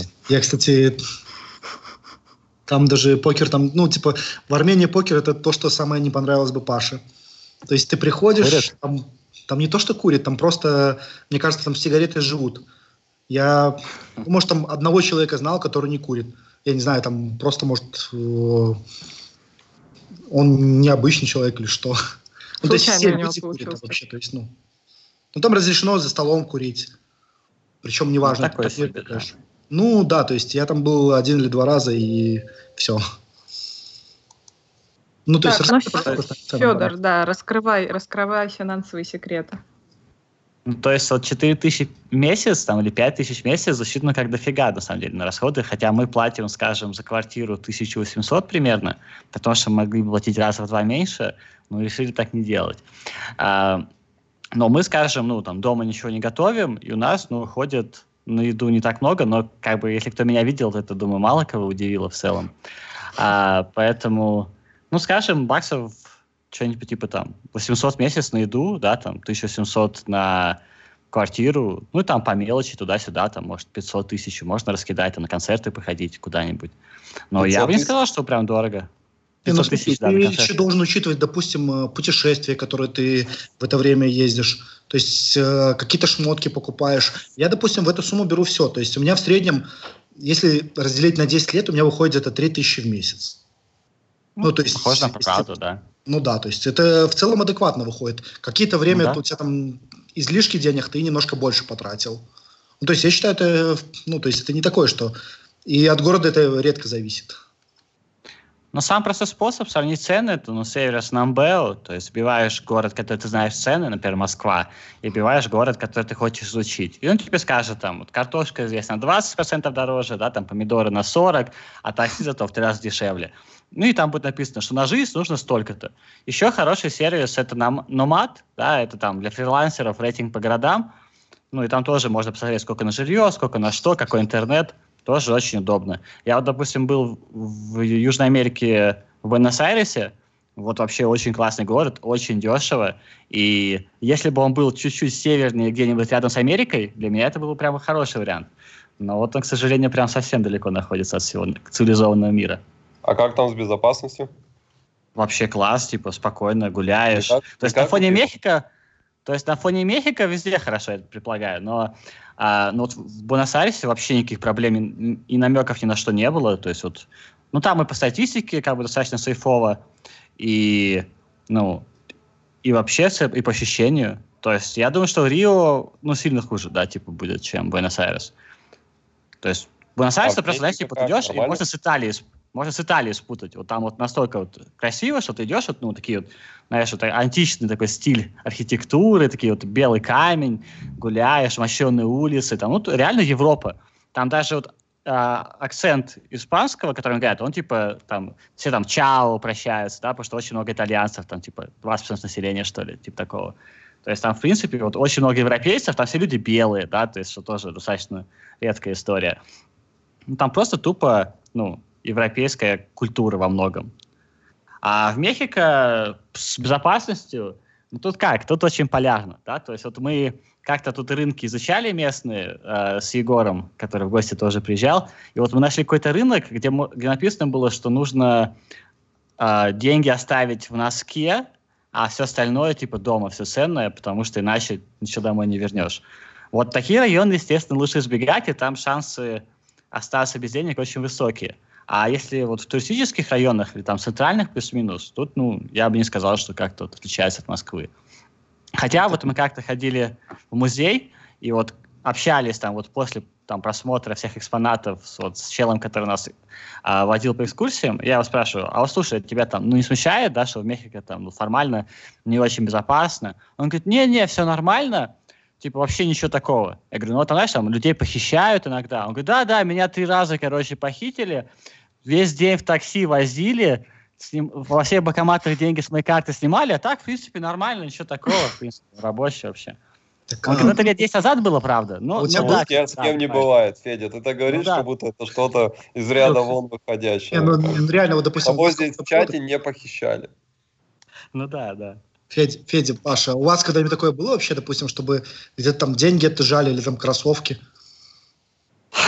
Кроссовки? Я был в Москве такой, между прочим. У меня в Москве на Пушкинской напали. Вот один раз такой в Москве только был, больше нигде. Да, Ой, это как раз в тему вопроса моего Блица про страшные истории. Давайте. Блин, у меня вот никогда такого не было. Я даже интересно. Бедный несчастный. Вот как вот э, вы всем рассказывали, что вот меня даже ни разу и гопнуть не пытались. Блин, вообще как так? То есть у меня реально все такие истории только с Россией связаны. Один раз телефон в школе отобрали в электричке, другой раз пытались э, плеер отобрать в Москве, в центре города. Ну и все. В остальных местах было нормально. А в Мексике? В Мексике вообще все, никаких проблем. Никто ничего не подходил, никто не хочет. Вообще, типа... Никому ты не Даже- нужен. Ну, мне, мне тоже, кстати, интересно, Да. потому что у меня образ жизни ночной. То есть для меня нормально там пойти там в 4 ночи где-нибудь погулять по району между сессиями. Ну, потому что я играл на Кингах, и это такой, типа, ночной режим. Я мог А там Это опять же Мальта, потому что правильно, да? То есть Не только это Мальта, и- режим. по Львову, по Киеву, по Минску, ну, то есть э, по Батуми. Это все равно европейский просто часовой пояс. То есть, Ну, условно говоря, Грузия, Армения, я не знаю, то есть, ну, это такие, типа... Единственный раз, когда я был где-то там в караоке, там возле дома, я там ходил туда часто, и охранник, ну, то есть там у них милиция всегда ставит охрану, ну, типа на вход в караоке. У них еще такое есть такая фишка, что чисто мужская компания не может зайти в караоке. То есть там у них даже чисто мужская компания не может зайти в клуб. То есть э, обязательно должна быть компания с девушками. То есть это, как, ну, как это мне сказали из-за того, что, ну, типа, если мужская компания, они начинают там, типа, с других компаний там девушек отжимать. Ну, то есть, такое, нормальная что- история. ну да, то есть и, и он мне один раз говорит, там, типа, «М, друг, там, сегодня сюда не ходи, там, сегодня бандиты там сидят. Ну, говорит, «Э, давай лучше в следующий раз. И все, это единственный раз. Ну, и один раз там какая-то драка была на улице. Это все мои приключения за 10 лет. Даже Ты в ней участвовал в этой драке? Ты, ты был Да Не, зачинщиком? я, я не, не, я там оттягивал там этого знакомого, потому что там что-то... А там, ну, как бы такое, типа, не то, что такое убийство, а просто такая потасовка. Поножовщина обычная, регулярная, да? Да не, я... Просто смотри. Очень... Вот как ты сказал, что ночной образ жизни, вот для меня как раз один из ключевых э, вопросов переезда был, что я не хочу вот такого образа жизни, когда я в 6 утра по Москве шел типа ночью в ресторан, который один работает там где-то рядом на районе. То есть вот сейчас в Мексике, ну там в полдвенадцатого, самое позднее, что бываю на улице, и то это я с концерта иду обычно. Вчера шли как раз там, вот, и то в пол одиннадцатого домой пришли, типа такого. То есть нету просто потребности так поздно. Во-первых, ночью ничего не работает. Это вот как минимум вот все, типа ночью можешь так поесть, разве что на углу. И просто вот ты никуда не хочешь идти ночью, по большому счету. Ты, может, просто Ну, не просто, знаешь. ну, ты, может, на самом деле просто не знаешь, потому что я на самом деле тоже, ну, как бы жил в городах, и говорят, блин, до ночи ничего не работает. А я при этом мог назвать 15 ночных заведений, где можно круглосуточно побыть. Но это Ну все да, да, равно понимаю. немножко урезает выбор. Я так понимаю, что Федя за то, чтобы все работало вообще и функционировало, да? А, ну, такого не Ну, бывает. я, конечно, за такое. Но, кстати, в Москве вот по большей части ночью вообще никаких проблем ни, ни с Ну чем да. нету. И в бассейне поплавать там, и что захочешь сделать. То есть Москва как раз вот в этом плане уникальный город. Можно и там любой ресторан заказать практически до 4 утра. До, до бассейна и спортзала это даже, не знаю, там в Батуми даже есть. Но вот в Ну, Мексике в город, 10 где вечера 50 тысяч закрывается как бы все. Ну, вечером в 10. В Америке то же самое, кстати. Там можно в 9 вечера уже все, сидеть дома и лапки сложить вот так вот и ждать, пока утро наступит. Это достаточно обычная история. Там, для Европы, кстати, тоже. Но не Поэтому, ну, ну, ну, в Вегасе, ну, кстати, в Вегасе тоже достаточно немало проблем, то есть, чтобы вот, ну, понятно, что в казино всегда можно что-нибудь найти, но, скажем, в каком-нибудь на- не казиношном месте будет уже проблемненько достаточно, как мне кажется. А, допустим, как вот с друзьями какими-то, или только с русскоязычными общаешься? Ну, вот это забавно, что там вот вы пол эфира обсуждали про социализацию, а у меня ну, просто совсем другой подход, что мне это все не очень нужно. То есть э, я просто такой, знаешь, человек, который плюс-минус самодостаточный. Вот мы с девушкой вдвоем время проводим, у нас вот как бы даже больше не надо. Иногда люди приезжают, пишут, привет, давай встретимся, а я про себя такой, а оно мне надо вообще, как бы, да? То есть вот Паша, когда вот мы были в плай вместе, он там, о, там покеристы приехали, сейчас ужинать пойдем. А я такой, а можно сериальчик дома посмотреть, как бы спокойно, Короче, да? ты просто очень сильно асоциальный. Ну, Не это- то, что социальный, просто мне комфортнее часто, н- н- нет потребности, да, типа в каких-то рандомных людях в моей жизни. То есть друзья приехали, все хорошо, можно вместе время провести. Но если их нет, то мне тоже нормально. А, естественно, тут нет проблемы. Тут есть русскоязыч- русскоязычная комьюнити, да, тут есть э, магазин Деликатес от Бориса, где можно там М. кильки купить в томате, там шпроты, что захочешь. там. Сгущенку. Да, да, там можно... Мы там э, огурцы маринованные иногда ходили покупать, вот, то есть вот просто так по мелочи что-нибудь. Кстати, Есть русский ресторан «Колобок», вот где как раз вот бутерброды с красной икрой, чебуреки, вот ребята заказывают у нас. кстати, А с менталитетом как, мне интересно, Федь? То есть, А ну, все именно равно с местными-то менталитетом? тебе приходится общаться, или ты и с местными тоже не особо общаешься? Ну, как бы, типа, Я дайте так, и все, да? Ну, вот, вот примерно, да, это вот мой там столик на двоих, пожалуйста, вот это мой уровень владения испанским. Здесь, mm-hmm. ну, к белым людям очень специфичное отношение. Ну, примерно, как, не знаю, там, как к черному человеку в Магадане, скорее всего. Поэтому на тебя смотрят, ну, то есть я не совсем такой, прям белый-белый, а вот у меня девушка прям белая-белая, и вот на нее смотрят люди на улице, вот прям выпустив глаза, типа, ё какая белая. То есть вот ее прям это сильно раздражает. Uh-huh. А, но в целом к белым людям отношение очень такое доброжелательное, потому что все понимают, что это там деньги приехали дарить там тут в экономику. Uh-huh. То есть там, ну, истории формата, что кому-нибудь там сопровождает полиция, там, или не знаю, там. То есть у меня, допустим, под окном полицейский стоит. То есть, ну, не конкретно меня охраняют, но вот здесь вот район такой плюс-минус туристический, вот просто под окном целый день стоит полицейский и вот, ну, как бы караулит, чтобы все было нормально. На другом углу будет полицейский стоять, там, через угол, там, постоянно полиция приезжает с сталками. В Минске это часто? в Минске тоже сейчас, ну, как бы, да, охраняют туристов достаточно старательно. То есть там в ресторане тебя посадят всегда на видное место, чтобы все видели, о, белый человек пришел, смотрите, у нас вот белые люди есть, им нравится, класс вообще. Ничего То себе. Есть, ну, доброжелательные.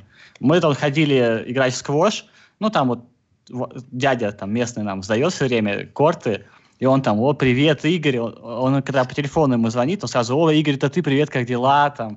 То есть, ну, очень доброжелательно относится. Я вообще никаких проблем не испытываю там, ну, в отношении с местными. Единственная проблема, что у них очень специфичная культура уличной торговли что у меня под окном постоянно приезжают разные машины, в которых мегафоны орут, орут типа там мандарины, там вода, то есть просто вот чувак едет там, не знаю, там на велосипеде, у него чан перед ним, который пар выпускает, как будто паровоз приезжает под окном, и он едет и орет там типа пирожки тепленькие, там такие-то там Тамалиос, Ахакиниос, кто хочет, там, подходите, там, 10 песо, давай, следующий. То есть он просто вот едет, он стоп, орет по всему городу. Там в 10 вечера, в 11, в 7 утра. В 7 утра могут приехать с колокольчиками мусор собирать. То есть просто у тебя под окном стоит грузовик, в котором чувак с огромным колокольчиком херачит нон-стоп 20 минут, чтобы люди вышли и вынесли мусор. Ну, такое тоже. В 7 утра специфичное удовольствие. Ну, а да. Ну, да, неплохо. То есть, если вот абстрагироваться от их местных порядков, которые вот такие прям специфичненькие, то в остальном отлично. В кухне с местной не возникало проблем? Вообще возникало, вот если вот прям вот местный поесть, э, там можно прям хорошо травануться и прям стабильно это делать. А, mm-hmm. Но выход просто не есть, типа, ничего местного. То есть тут очень много американского, да, то есть там вот всякие сетевые, типа Chili's, Applebee's, там, PF Chang, то есть Паша знает, остальные, думаю, так достаточно прохладно понимают, о чем речь. Там Cheesecake Factory, да, вот, то есть вот в «Теории большого взрыва» Пенни работала там вареники тети Глаши в русском варианте, а в английском варианте это Cheesecake Factory как раз. То есть это такая хорошая сеть, вот мы в нем постоянно заказываем, очень прям классно. И там как раз там, европейская кухня, то есть ничего мексиканского, то, что надо там. Все, что mm-hmm. захочешь, только не мексиканское. Ну, то есть какие-то моменты, она... под какие-то моменты нужно подстраиваться. Вот, да, например. конечно. Тут, ну, Угу. Придется так или иначе. А еще у меня такой был вопрос тоже к тебе скорее. А, вот ты снял жилье, вот ты переехал. Mm-hmm. Как ты обустраивался дальше? Что тебе было необходимо для полного комфорта? Что-то ты себе, может быть, заказал, купил специфическое, покерное, или то, что просто тебе необходимо? То есть вот как происходило твое обустройство? И вообще, а, когда ты собираешься, ну, либо готовишься к переезду, либо собираешься отправиться на какую-нибудь вот, ну, так называемую зимовку, да, то есть на даже не на пару месяцев, а там на сезон, например, куда-то переехать, о чем бы ты порекомендовал обязательно подумать? На мой взгляд, вот в этом вопросе ключевое это сама квартира. То есть люди часто снимают квартиру, как будто им важна там стены, кровать и все. На мой взгляд, в квартире очень важно, чтобы была продуманность, чтобы вот как раз мелочей хватало. То есть вот нам повезло, что вот как раз квартира такая, что у нас вот то есть, все есть. То есть нам, по сути, нужно было купить там ну, кресло, мониторы, ну и все. То есть у нас хозяин еще классный. То есть он приходит такой, я вам кондиционер купил за 200 баксов, держите, вот там. То есть он просто приходит там, mm-hmm. а я, я увидел, вот этот PlayStation купили, я вот принес вам столик, чтобы было поставить удобно, вот, держите. То есть это, mm-hmm. ну, как вся часть комфорта, когда там хозяин о тебе заботится, да. А вот вам массажист так подогнал, а вот еще. Ну да, у нас вот уборка там включена в квартиру, что приходит там раз в неделю Люпита и начинает нам там вещи убирать, там она говорит, я могу там стирать, могу гладить, там, что хотите буду делать. То есть вот ребята снимали квартиру там на три недели, и у них уборщица пришла в 12 и ушла в час ночи. Все это время она у них там убиралась, типа там гладила, стирала. И они там ей заплатили за это что-то там 10 долларов щедро с барского плеча. Вот это да. Да, просто гуляет. Она там всю семью там проставила еще этот вечер, скорее всего. Короче, форум будет мигрировать в Мехико после этого эфира, я так понимаю. Mm-hmm. На самом деле Мехико очень классно. То есть я, я вот, ну, настоятельно советую, кто там никуда не ездил, ну, приезжайте. Не обязательно Мехико, можно там Южная Америка, то есть там вот как раз Буэнос-Айрес. То есть лететь примерно столько же тоже тут, что в Мехико лететь там часов 14, да, там плюс. Ну и в Буэнос-Айрес там 15-16, скорее всего.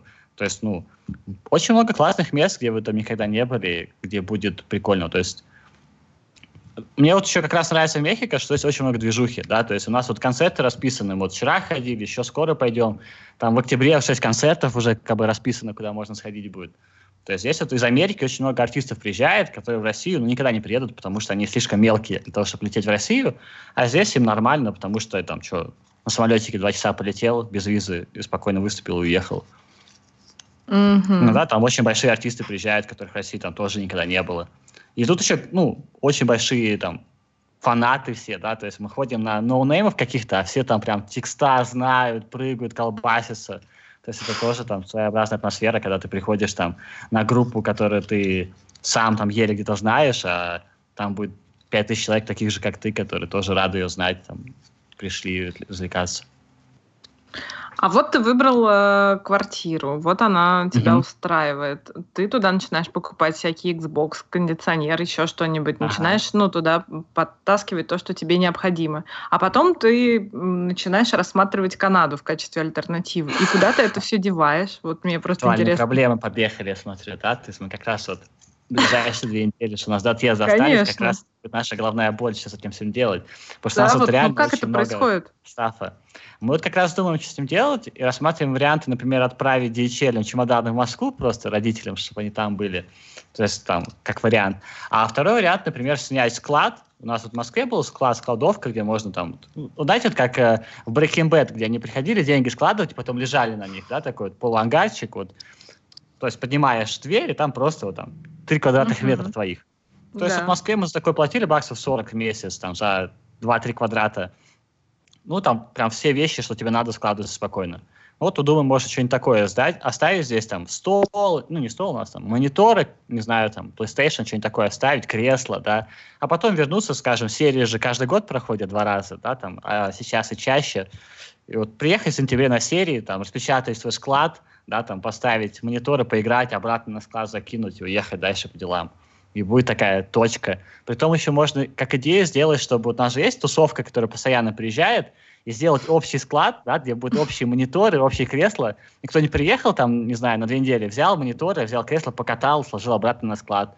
И будет вот такой вот склад э, необходимых вещей для катки, где друзья могут приехать, взять себе, там ничего не покупать и спокойно да, кстати, потом уехать. Я Класс. за все время купил где-то 15 мониторов. Ну, это жестко. Мне кажется, нам надо сделать склады Gypsy Team во всех странах. Ну, потому что туда все вгружались. Знаешь, куда ты купил монитор, а куда тебе его девать? И ты его назад не полетишь, и ты берешь уже такие, типа, выбираешь какие-то два четверки, которые попроще. То есть, Кстати, на, с ним не полетишь, это еще обсуждаемое. Мониторов? Да. Ты сказал, а, что... Я, я еще где-то пять разбил. Не, ну... Как раньше, так получилось? Ну, Очень раньше я был, сложилось? Ну, допустим, раньше я был психованный человек. То есть ты сидишь, сидишь, то есть для, для тебя там запустить мышкой монитор это считалось нормально. Для этого у тебя стоял запасной монитор и запасные мышки. Ну, сейчас я уже стал более уравновешенным человеком. Ну вот, экономия в деле. Повзрослел. Как я, раз. хотел рассказать, вспомнил историю, э, откуда у меня единственный минус на Jeep Steam. У меня есть минус в рейтинге. Угу. Это как раз связано с Лоремом. Раньше ну, Лорема было ник Любочка 91. Ну, если начинается. Да? начинается. И что-то был какой-то там спор.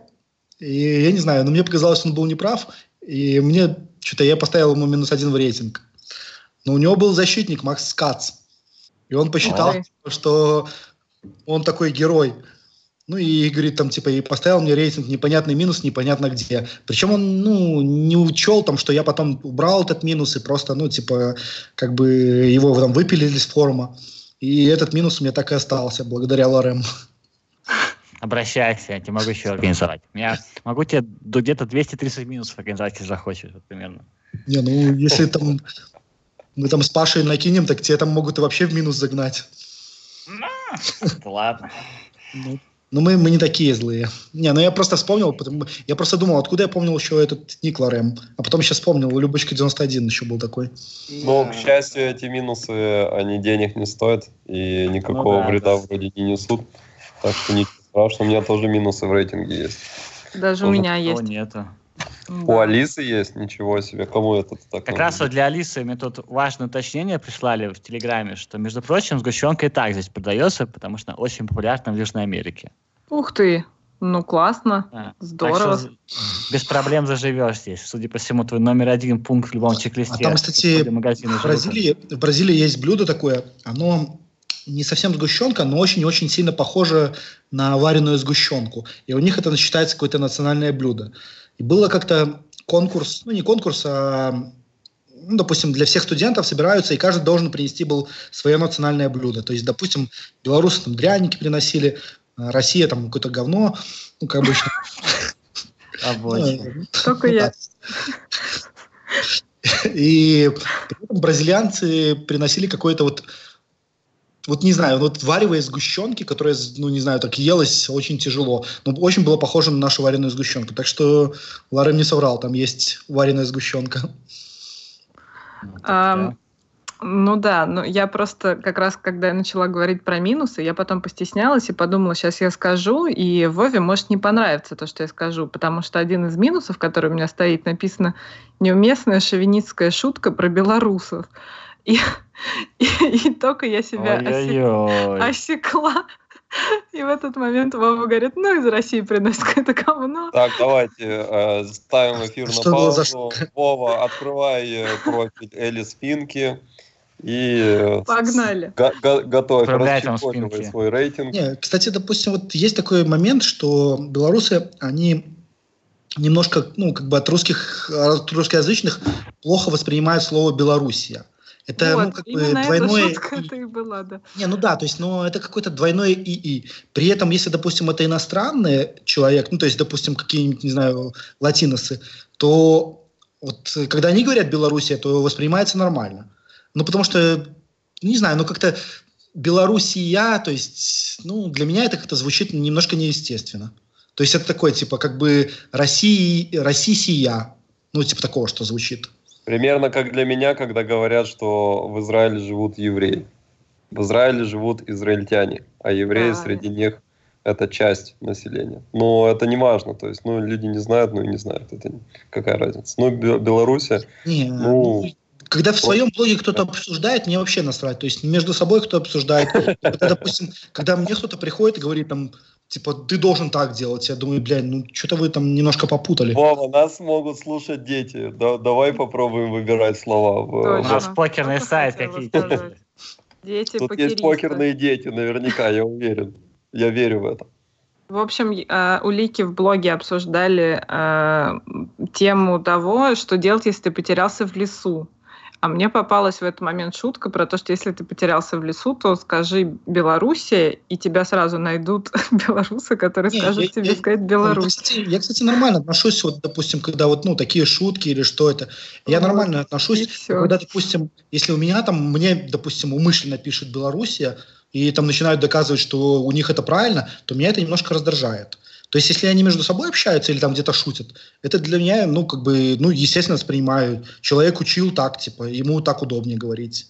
А, допустим, когда тебе там говорят, там, нет, вот у нас так, ну, тогда я стараюсь с таким человеком просто, ну, как бы меньше общаться. Ну, в общем, от тебя я бы не получила минусы, я рада. Ну, в общем, я не хотела никого обидеть, тогда просто решила плюсиков собрать. Но вот и минусик тоже получила. Теперь стараюсь аккуратнее. Была не права, исправлюсь.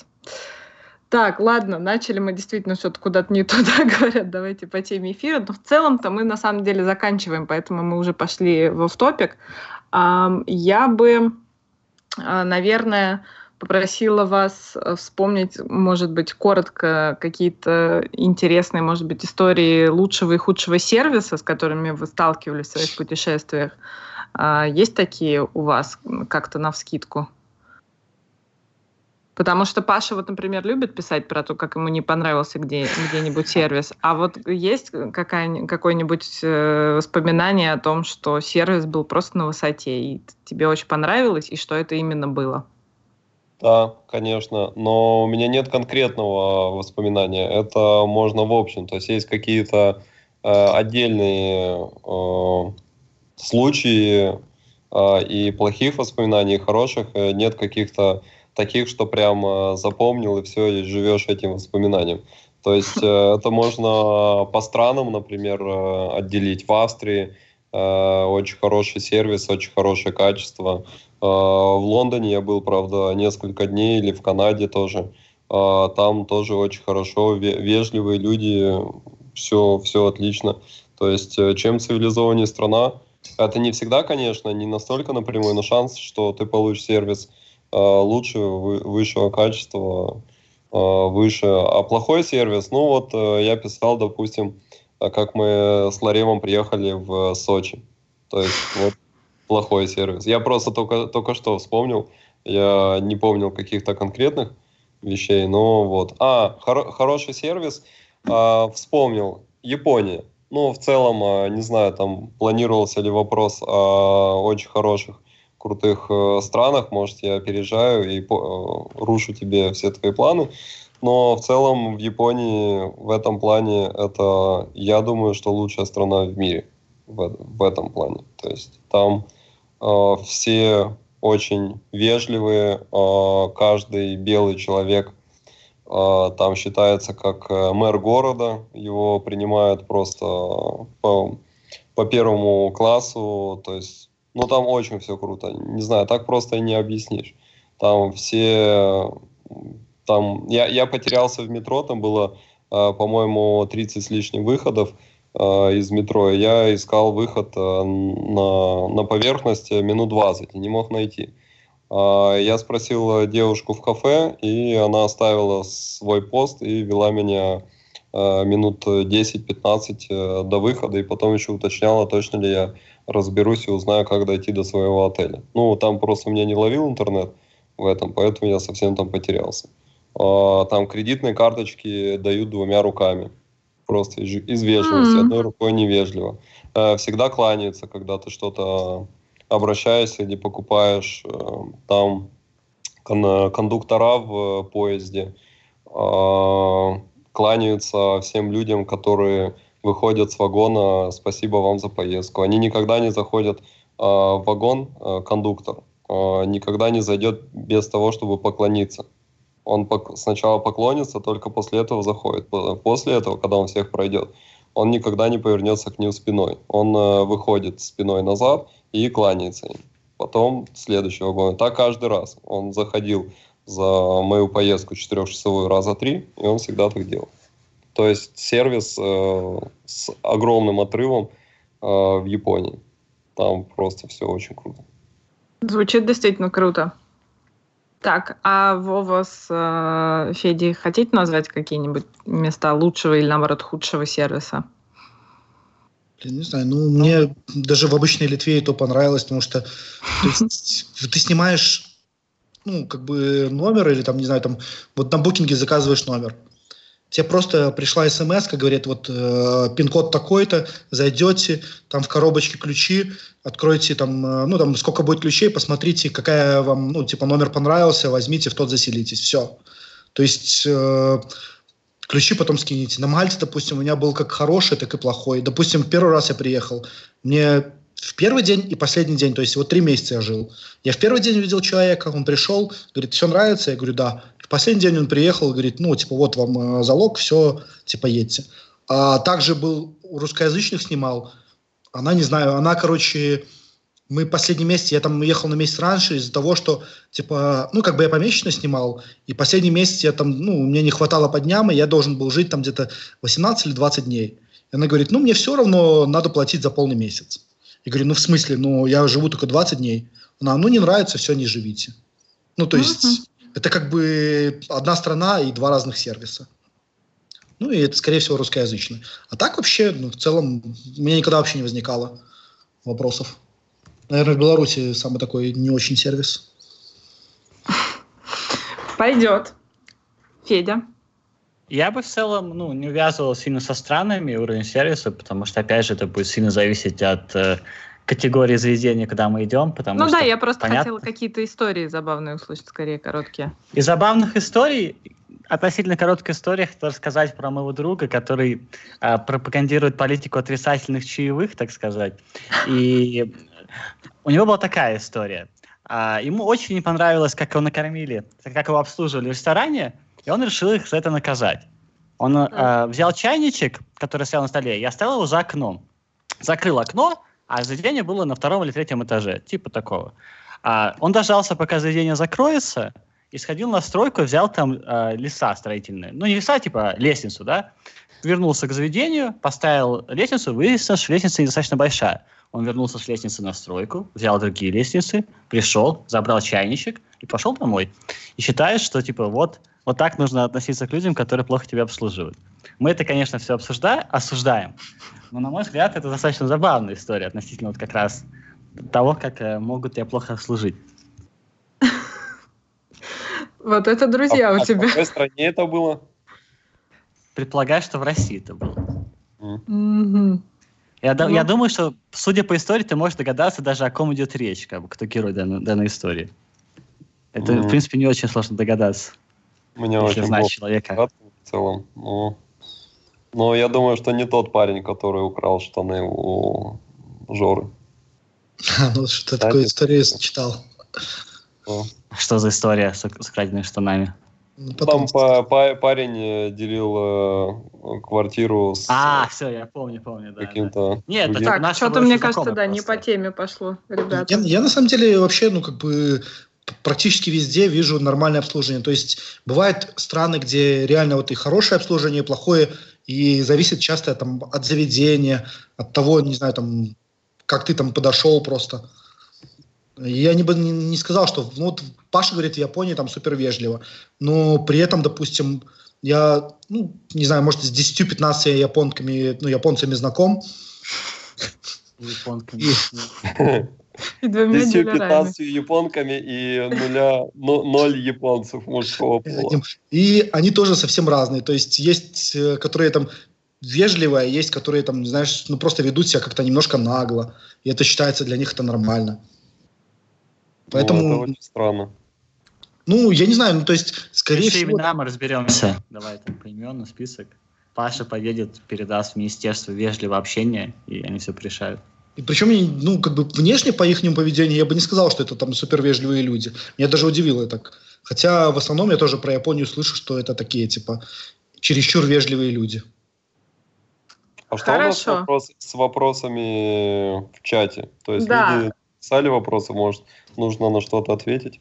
Нет, вот я хотела, собственно, у нас на самом деле не отвеченный один вопрос, именно его я и хотела вам задать перед э, финальным. Два часа мы уже с вами в эфире, и на этом, я думаю, что самое время будет. По ценам мы рассказали, что выходит. В общем, мы на самом деле-то ответили на все, кроме того, стоит ли смотреть видеообзоры города перед предстоящей поездкой. А, с одной стороны, узнать, что да как, с другой стороны, теряется эффект первого впечатления. Так что так как ты уже все видел на видео. А, вот только на этот вопрос мы не ответили. Какие у вас мысли на этот счет? Я думаю, что если кто-то прям э, ненавидит спойлеры, то это не для него. А, но в остальном я очень часто слышу от э, знакомых, о, я видел в Орле и Решке вот тут, вот так, вот там, вот, вот это. То есть им как раз это помогает и дает какое-то впечатление, что вообще город из себя представляет, что есть э, в городе, что можно посмотреть и так далее. Поэтому, ну, если прям сильно вот так хочется эффект первого впечатления, можно и пропустить, но подготовиться к поездке, я думаю, что это плюс ЕВ. Ну, потом у всех Я же бы... все равно разные места, впечатления, все равно не получится такого же опыта, как на видео. Ну, я не знаю. Я, я просто советовал относиться как к трейлеру от фильма. То есть, скажем, если ты точно знаешь, что ты будешь фильм смотреть или ехать в этот город, можно видео не смотреть или посмотреть уже там в процессе. То есть ты погулял по городу и хочешь уже там детально добрать какой-нибудь прикольный спот найти, и тогда уже можно видосики посмотреть, поизучать. А если ты еще не знаешь, ехать или нет, тогда, естественно, какой-нибудь видосик может прилично помочь, потому что, ну, можно просто ничего не знать о городе, ты туда никогда не поедешь или ничего-нибудь о нем не узнаешь интересного. Угу. Вов, есть что добавить? Ты что-то хотел сказать? Я не знаю, допустим, э, я всегда смотрю, если прежде чем куда-то ехать, я всегда смотрю видео. Ну, mm то есть мне интересно там посмотреть, ну, стоит ли там пожить чуть-чуть или нет. Ну, то есть ну, у меня немножко по-другому, там все-таки, я все-таки езжу подольше. И ну, у тебя задача чуть другая получается, да. Ну да, то есть ты посмотрел, интересно, неинтересно. Ну, как бы ехать в страну, где ты совсем ничего не знаешь, ну, нахера ты ехать, то есть просто там ходить на ощупь. Ты все равно там рано, ладно, ты не посмотрел видео, но ты должен прогуглить, куда пойти. Ты ж не будешь там типа тупо ходить по городу и смотреть, о, прикольно, о, шпили, пойду туда посмотрю. Да всегда что-то должен будешь смотреть. И то же самое, ты посмотрел обзор, это хуже точно не будет от этого. Ну да, то есть стоит ли погружение такого длительного? Конечно, если надолго собираетесь, то имеет Даже смысл короткое, 100%. То есть, вот смотри, вот ты куда okay. едешь? Вот в ближайшее время на язык тролля. То есть ты вот, ну, собираешься, допустим, в Норвегию, там, ну, не знаю, там, фьорды. Ты всегда посмотришь, что там, куда там зайти. Ты ж не поедешь тупо, о, фьорды, а, приеду я в Норвегию, так, спрошу, где там фьорды, и поеду туда. Ты всегда, ну, изначально что-то там посмотришь. И то же самое, ты посмотришь обзор небольшой, то есть, ну, типа, что там где-то стоит посмотреть. Ну, это, ну, как бы естественно, я считаю, что... Ну, видите, разные точки зрения. Я, например, ни разу не смотрела видео перед поездкой в какую-то страну, максимум фотографии, честно говоря. И ничего. Все было неплохо. Ну, хотя «Орел и решка» все-таки уже, да, ее сложно пропустить. Хочешь, не хочешь, а что-то уже про какие-то точки знаешь. Окей, э, давайте просто прямо вот коротко каждый по одному месту, в, который, в котором должен побывать абсолютно каждый, на ваш взгляд, ну пусть будет покерист, не обязательно человек, а покерист. Вот просто где вам очень понравилось, и вы очень рекомендуете. Одно место, либо город, либо страна, там неважно. Кто хочет начать свой список? Не знаю, я, Нет, я не хотел список, бы... а по одному. Новая Зеландия и Антарктида.